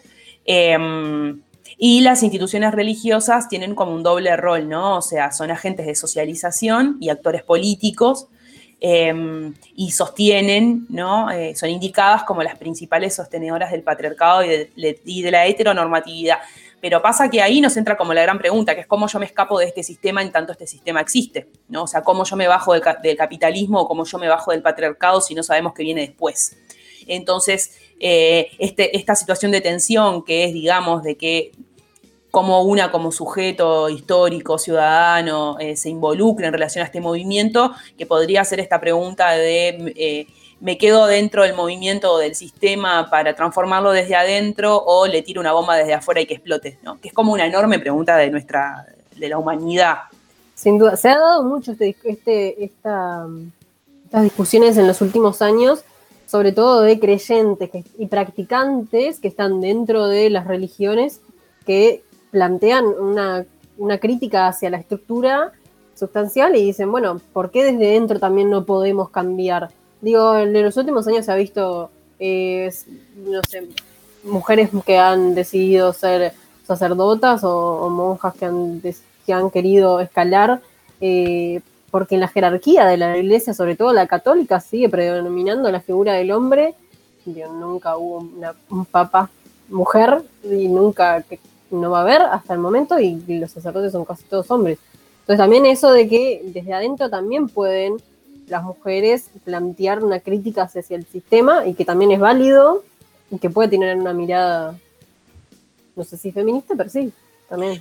Sí, yo creo que ahí vos traes un punto re importante, Agus, que tiene que ver con que yo creo que ahí tendríamos que abrir mucho los ojos quienes no nos creemos creyentes y quienes incluso, y yo me hago cargo de, de- de mi, de mi propia enunciación, eh, nos ponemos en un pedestal moral frente a, a las otras que creen, ¿no? En esta idea de Sin duda, más iluminada porque estoy resarpada, porque lo mío es lo científico y vos te dejas guiar por un papel que escribió vaya a saber quién. Eh, y creo que ahí, en esta idea, por ejemplo, de hablar, ¿no? de atribuir esta idea de dominación, de incapacidad que la otra mujer compañera pueda creer y cuestionar al propio movimiento, o sea, no al movimiento feminista, sino que pueda criticar a la, institución, a la iglesia como institución y como estructura, eh, esta idea de desvalorizar las capacidades que tienen las mujeres que creen para ser críticas, ¿no? O, o- o permitirse interpelarse en torno al ser una mujer que cree, me parece que es tremendamente misógino y que eso se nos cuela propiamente a las mujeres, ¿no? Que es esto de esta otra idiota y pobre como ella es religiosa, ¿no?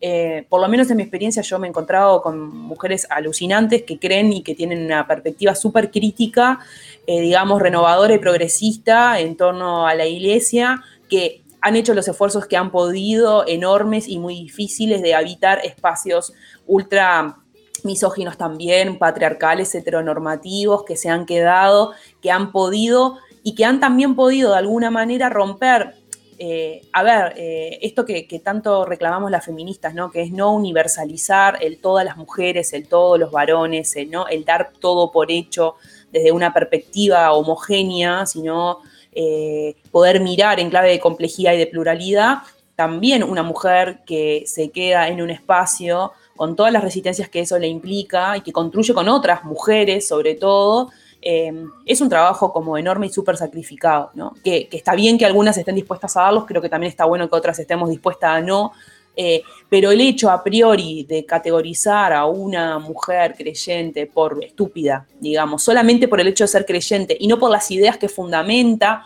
me parece súper peligroso, porque en realidad está lleno también de mujeres ateas, eh, duda. contrapatriarcales. No caer con el mandato, ¿no? Digo que a veces le cuesta al feminismo eso de la y andar con la regla. Ni que hablar.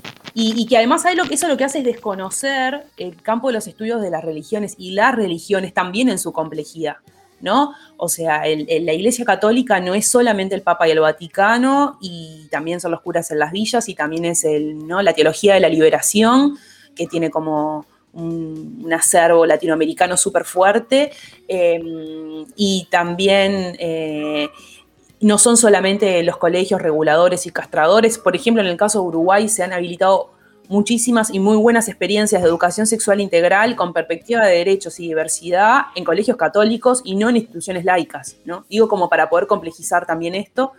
Em, y, y también además, eh, ahí podríamos mirar desde el feminismo como em, en, principios de este siglo, finales ya del siglo pasado, el auge del crecimiento de la teología feminista, que son mujeres teólogas que están produciendo conocimiento sobre la Iglesia Católica, que están revisitándolo todo, cuestionándolo. em, y también de alguna manera eh, visibilizando esta enorme desigualdad que se nos mete en las camas, pero que también es un sistema como eh, regulador ¿no? de todas nuestras prácticas cada vez que se nos instala la culpa o el pecado, ¿no? como un obstáculo eh, para la vida. ¿no? Sabri, ¿cómo andas? Hola.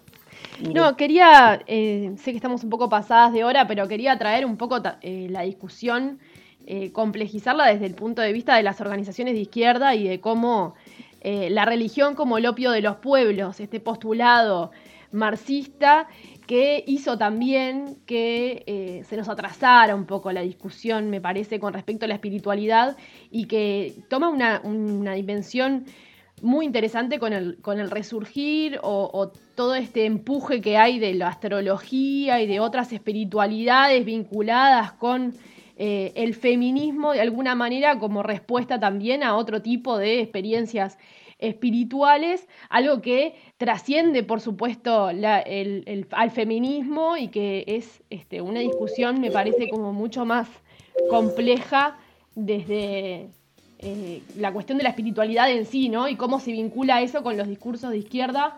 Creo que, muchas veces nos ha encontrado como, mujeres feministas en espacios donde se cuestiona justamente eso y me parece que está bueno traerlo. Este, Sí, y ahí lo bueno y lo también- malo.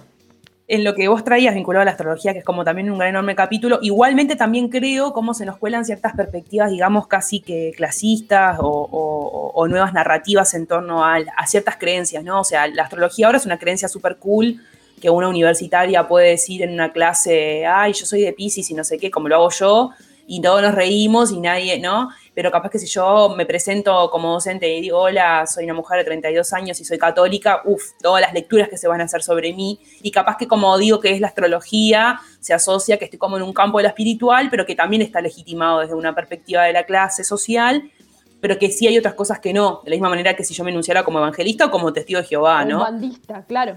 Exacto, un bandista ni que hablar, ¿no? Eh, y capaz que si fuera una mm, persona afro, una mujer afro, digo, soy religiosa, automáticamente van a dar por hecho que lo que soy es un bandista, ¿no? Eh, entonces eso también creo que se juega eh, y que, que sigue siendo como súper, me parece que el gran problema además es como dicotomizar, digamos, ciencia versus pseudociencias, porque no, ni siquiera me parece una- un intercambio válido eh, eh, y que no, no deberían ser tan excluyentes como, como a veces creemos, pero que en esas disputas está como de forma permanente y donde aparece como esta restricción, ¿no? De quién queda afuera y quién, y quién saca para afuera y quién permite estar adentro. Para cerrar un poquito en torno a lo que, a, lo que estábamos hablando de la teología feminista, que, que ahora es una teología feminista, pero también es gay, lesbiana y queer, ¿no? Que reconoce en la teología de la liberación un antecedente súper importante, ¿no? Para articular la exclusión por género, por identidad de género, por identidad sexual, eh, también basada en un análisis estructural de la economía, ¿no? Eh, la, teología feminista tiene un, mayor presencia o impacto y, rescata la experiencia de opresión de las mujeres y busca superar los contenidos patriarcales de las principales tradiciones religiosas.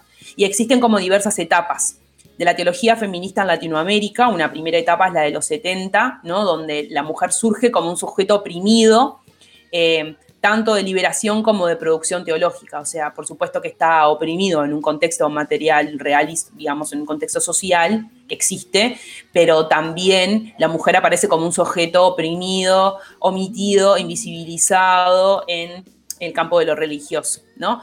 En los 80 ya esta mujer, ¿no? Se pasa a este movimiento que es, bueno, visibilizamos a esta mujer oprimida, sino que la mujer se incorpora como un sujeto de producción teológica eh, a través de una hermenéutica con perspectiva de género, ¿no? Empieza a decir, acá estamos y vamos a mirar y a producir conocimiento eh, como, como sujeto, ¿no? Eh, político y como interlocutora válida y digna. Y una tercera etapa, eh, que implica como una reconstrucción teológica, ¿no? A partir de la creación y de la circulación de nuevos discursos religiosos, ¿no? No solamente es em, eh, la mujer se incorpora como un sujeto que empieza a mirar, ¿no? A, mirar el campo de lo religioso, sino que además ahora es hacedora y reconstructora, ¿no? De una nueva teología.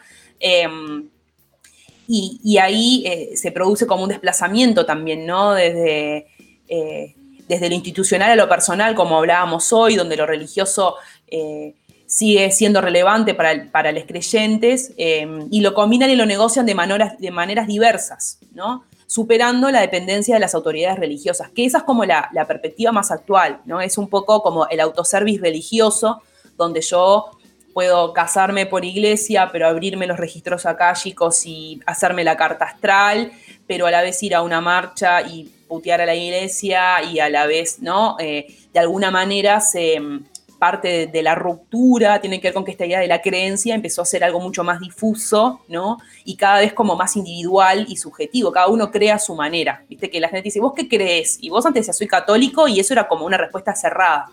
Y vos ahora decís, no, bueno, yo hice catequesis, pero después nunca más fui a la iglesia, pero eh, ahora no creo en nada, pero bueno, me copa la astrología, pero eh, bauticé a mis hijos, ¿no? O sea, eh, y se hace como este gran menjunje que se recontranaturaliza también. Entonces ahí se pone como en tensión entre la iglesia como estructura, ¿no? Y el, y, ¿no? y el campo del individual, y por algo de alguna manera se habla de esto que es, vas a una misa y hay 20 personas, ¿no? O sea, eso se, hay ciertos rituales que han muerto también y se han construido otros.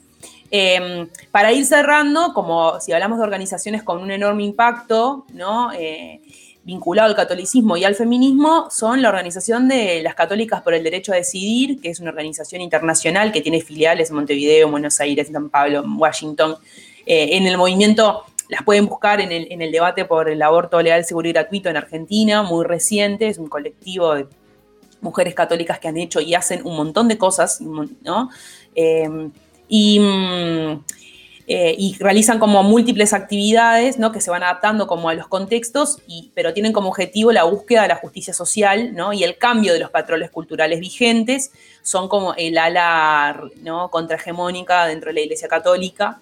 Eh, y de alguna manera estos movimientos lo que, lo que construyen son como otros marcos interpretativos, ¿no? O sea, eh, empiezan a desmontar la complejidad de pensar que antes esta idea de que lo religioso, lo político, lo moral y lo jurídico iba todo junto, o sea, si vos comprabas el combo católico, el combo venía así y no había posibilidad de sacarle el queso cheddar a la hamburguesa, ahora no, ¿no? Hay nuevos marcos interpretativos que te empiezan a decir, hay otras formas posibles eh, también de enunciar y de pensar en la propia creencia.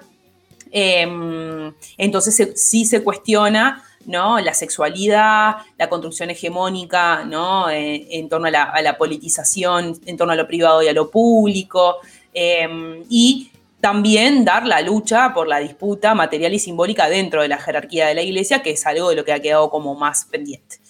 Y para cerrar, yo solamente traía como algunas preguntas, porque obviamente que certezas no tenemos muchas, eh, y la idea del faro es como un poco de luz y un poco de oscuridad, no, no, no, no es una perspectiva de venir a traer como el conocimiento eh, perfecto y puro. Eh, y bueno, ¿no? Y ahí creo que hay como algunas preguntas que cada una podría llevarse, que es, bueno, ¿cómo se puede practicar una religión y defender las ideas del feminismo eh, y los derechos que se tienen al ser una mujer? Si es incompatible ser creyente con ser una activista feminista. si es compatible, por ejemplo, participar de un colectivo eh, feminista que se enuncie, por ejemplo, como laico, siendo yo una persona religiosa, eh, si se puede enfrentar la desigualdad de género en una institución católica eh, que prácticamente invisibiliza a las mujeres, si hay modo de escaparse de la matriz cristiana solo optando eh, por el ateísmo, si efectivamente somos tan libres pensantes y decisoras de nuestras vidas más allá de si leemos la Biblia o no leemos la Biblia, ¿no? Y, y, y, también invitarnos e invitarlas a pensar en cómo nos imaginamos un mundo eh, post-catolicismo, post-cristianismo, post-patriarcado y post-capitalismo, ¿no? Como empezar a hacer ese ejercicio, que a mí me genera como un enorme dolor de cabeza, eh, pero también empezar a pensarlo en clave de vida material y de existencia, eh, más allá del eslogan de se va a caer y lo tenemos que tirar, ¿no? Sino es que viene, que pasa, eh, y qué pasa también con... ¿Y qué me pasa a mí en la gestión de la diferencia y de mis propias disidencias y divergencias con las otras, ¿no? Y qué, qué de eso, mm, cuánto estoy dispuesta a hacerme cargo, ¿no? De mis propios prejuicios también a la hora de pensar a la otra como una compañera, cuando la compañera piensa en algunas cosas bastante distinto a lo que pienso yo. E iríamos por acá nomás. Excelente, Sabri. Quedan como muchísimas cosas. Unos oyentes me decían, eh, el faro tendría que ser de dos horas. Yo apoyo esa moción, te acompaño en la discusión que quieras. y, nada, también eso, remarcar que, que en una sociedad con múltiples formas de religiosidad y de vivir la espiritualidad, también el feminismo tiene un debe de eh, abrir un poco lo- los ojos y, y dejar de poner la vara tan alta y abrir un poco a, a- a decir, bueno, to- todas tenemos diferentes modos de vivir nuestras, nuestras creencias, nuestras espiritualidades y diferentes modos de vivir también el feminismo. Por eso Justo acá una, una, una oyente nos, nos planteaba, nos, como- nos comentaba por el, por, el, eh, por el WhatsApp de Bárbara, ¿no? Y nos decía, no sé si ya hablaron, en 2019 estuvo Nancy Ujú. Cardoso en los debates feministas, que es una teóloga feminista muy zarpada, que la, vamos, ya aprovechamos y la recomendamos. Y ella plantea, ¿no? Brasilera. La oyente dice, y me hizo repensar todo, su participación está en YouTube y habla de esto de poner el cuerpo en espacios violentos y patriarcales, así que obviamente que muchas gracias por recordarnos a Nancy Cardoso, que es una gran referente. Eh, y sí, ¿no? Y algo nada más para cerrar, eh, puse la pregunta en Google, puse, ¿se puede ser feminista y católica? Y fue como muy interesante porque estuve muy- mirando muchas páginas de católicas del mundo, católico.es, católico. no sé qué, donde hablaban muchas mujeres católicas, incluso teólogas, y todas llevaban la respuesta que es, y yo qué sé, ¿no? Y creo que también parte de la riqueza de este movimiento es quedarnos en esos, y no sé, vamos a ver qué se hace, qué se puede. eh, y, quiero, y creo que mientras haya como un, no- un horizonte de coherencia y de protección a los derechos humanos y a la vida en todas sus manifestaciones y a la vida de nosotras mujeres, eh, démosle para adelante a las compañeras, ¿no? Eh, y, y un poco en esto que traía Irene, como de si vamos a repensarlo todo, pensemos también la izquierda, el movimiento sindical y un montón de otros espacios que las mujeres también habitamos y que son también heteronormados y patriarcales, pero que a veces eh, le damos como cierto valor a habitar ahí y no otros, ¿no? la educación desde la base. Bueno, Sabri, muchísimas gracias por este faro de viernes eh, que ha iluminado unas cuantas preguntas. Te esperamos el viernes que viene, entonces. El, el viernes que viene nos vamos a ir a otro tema que nada que ver y nos vamos a ir a hablar de eh, el amor, el sexo y los algoritmos. Así que Uh, buenísimo. ¿Con recomendación de libro? con recomendación de libro, de serie, de un poquito de todo. Genial. Bueno, nos reencontramos el viernes que viene. Sabri. Un abrazo.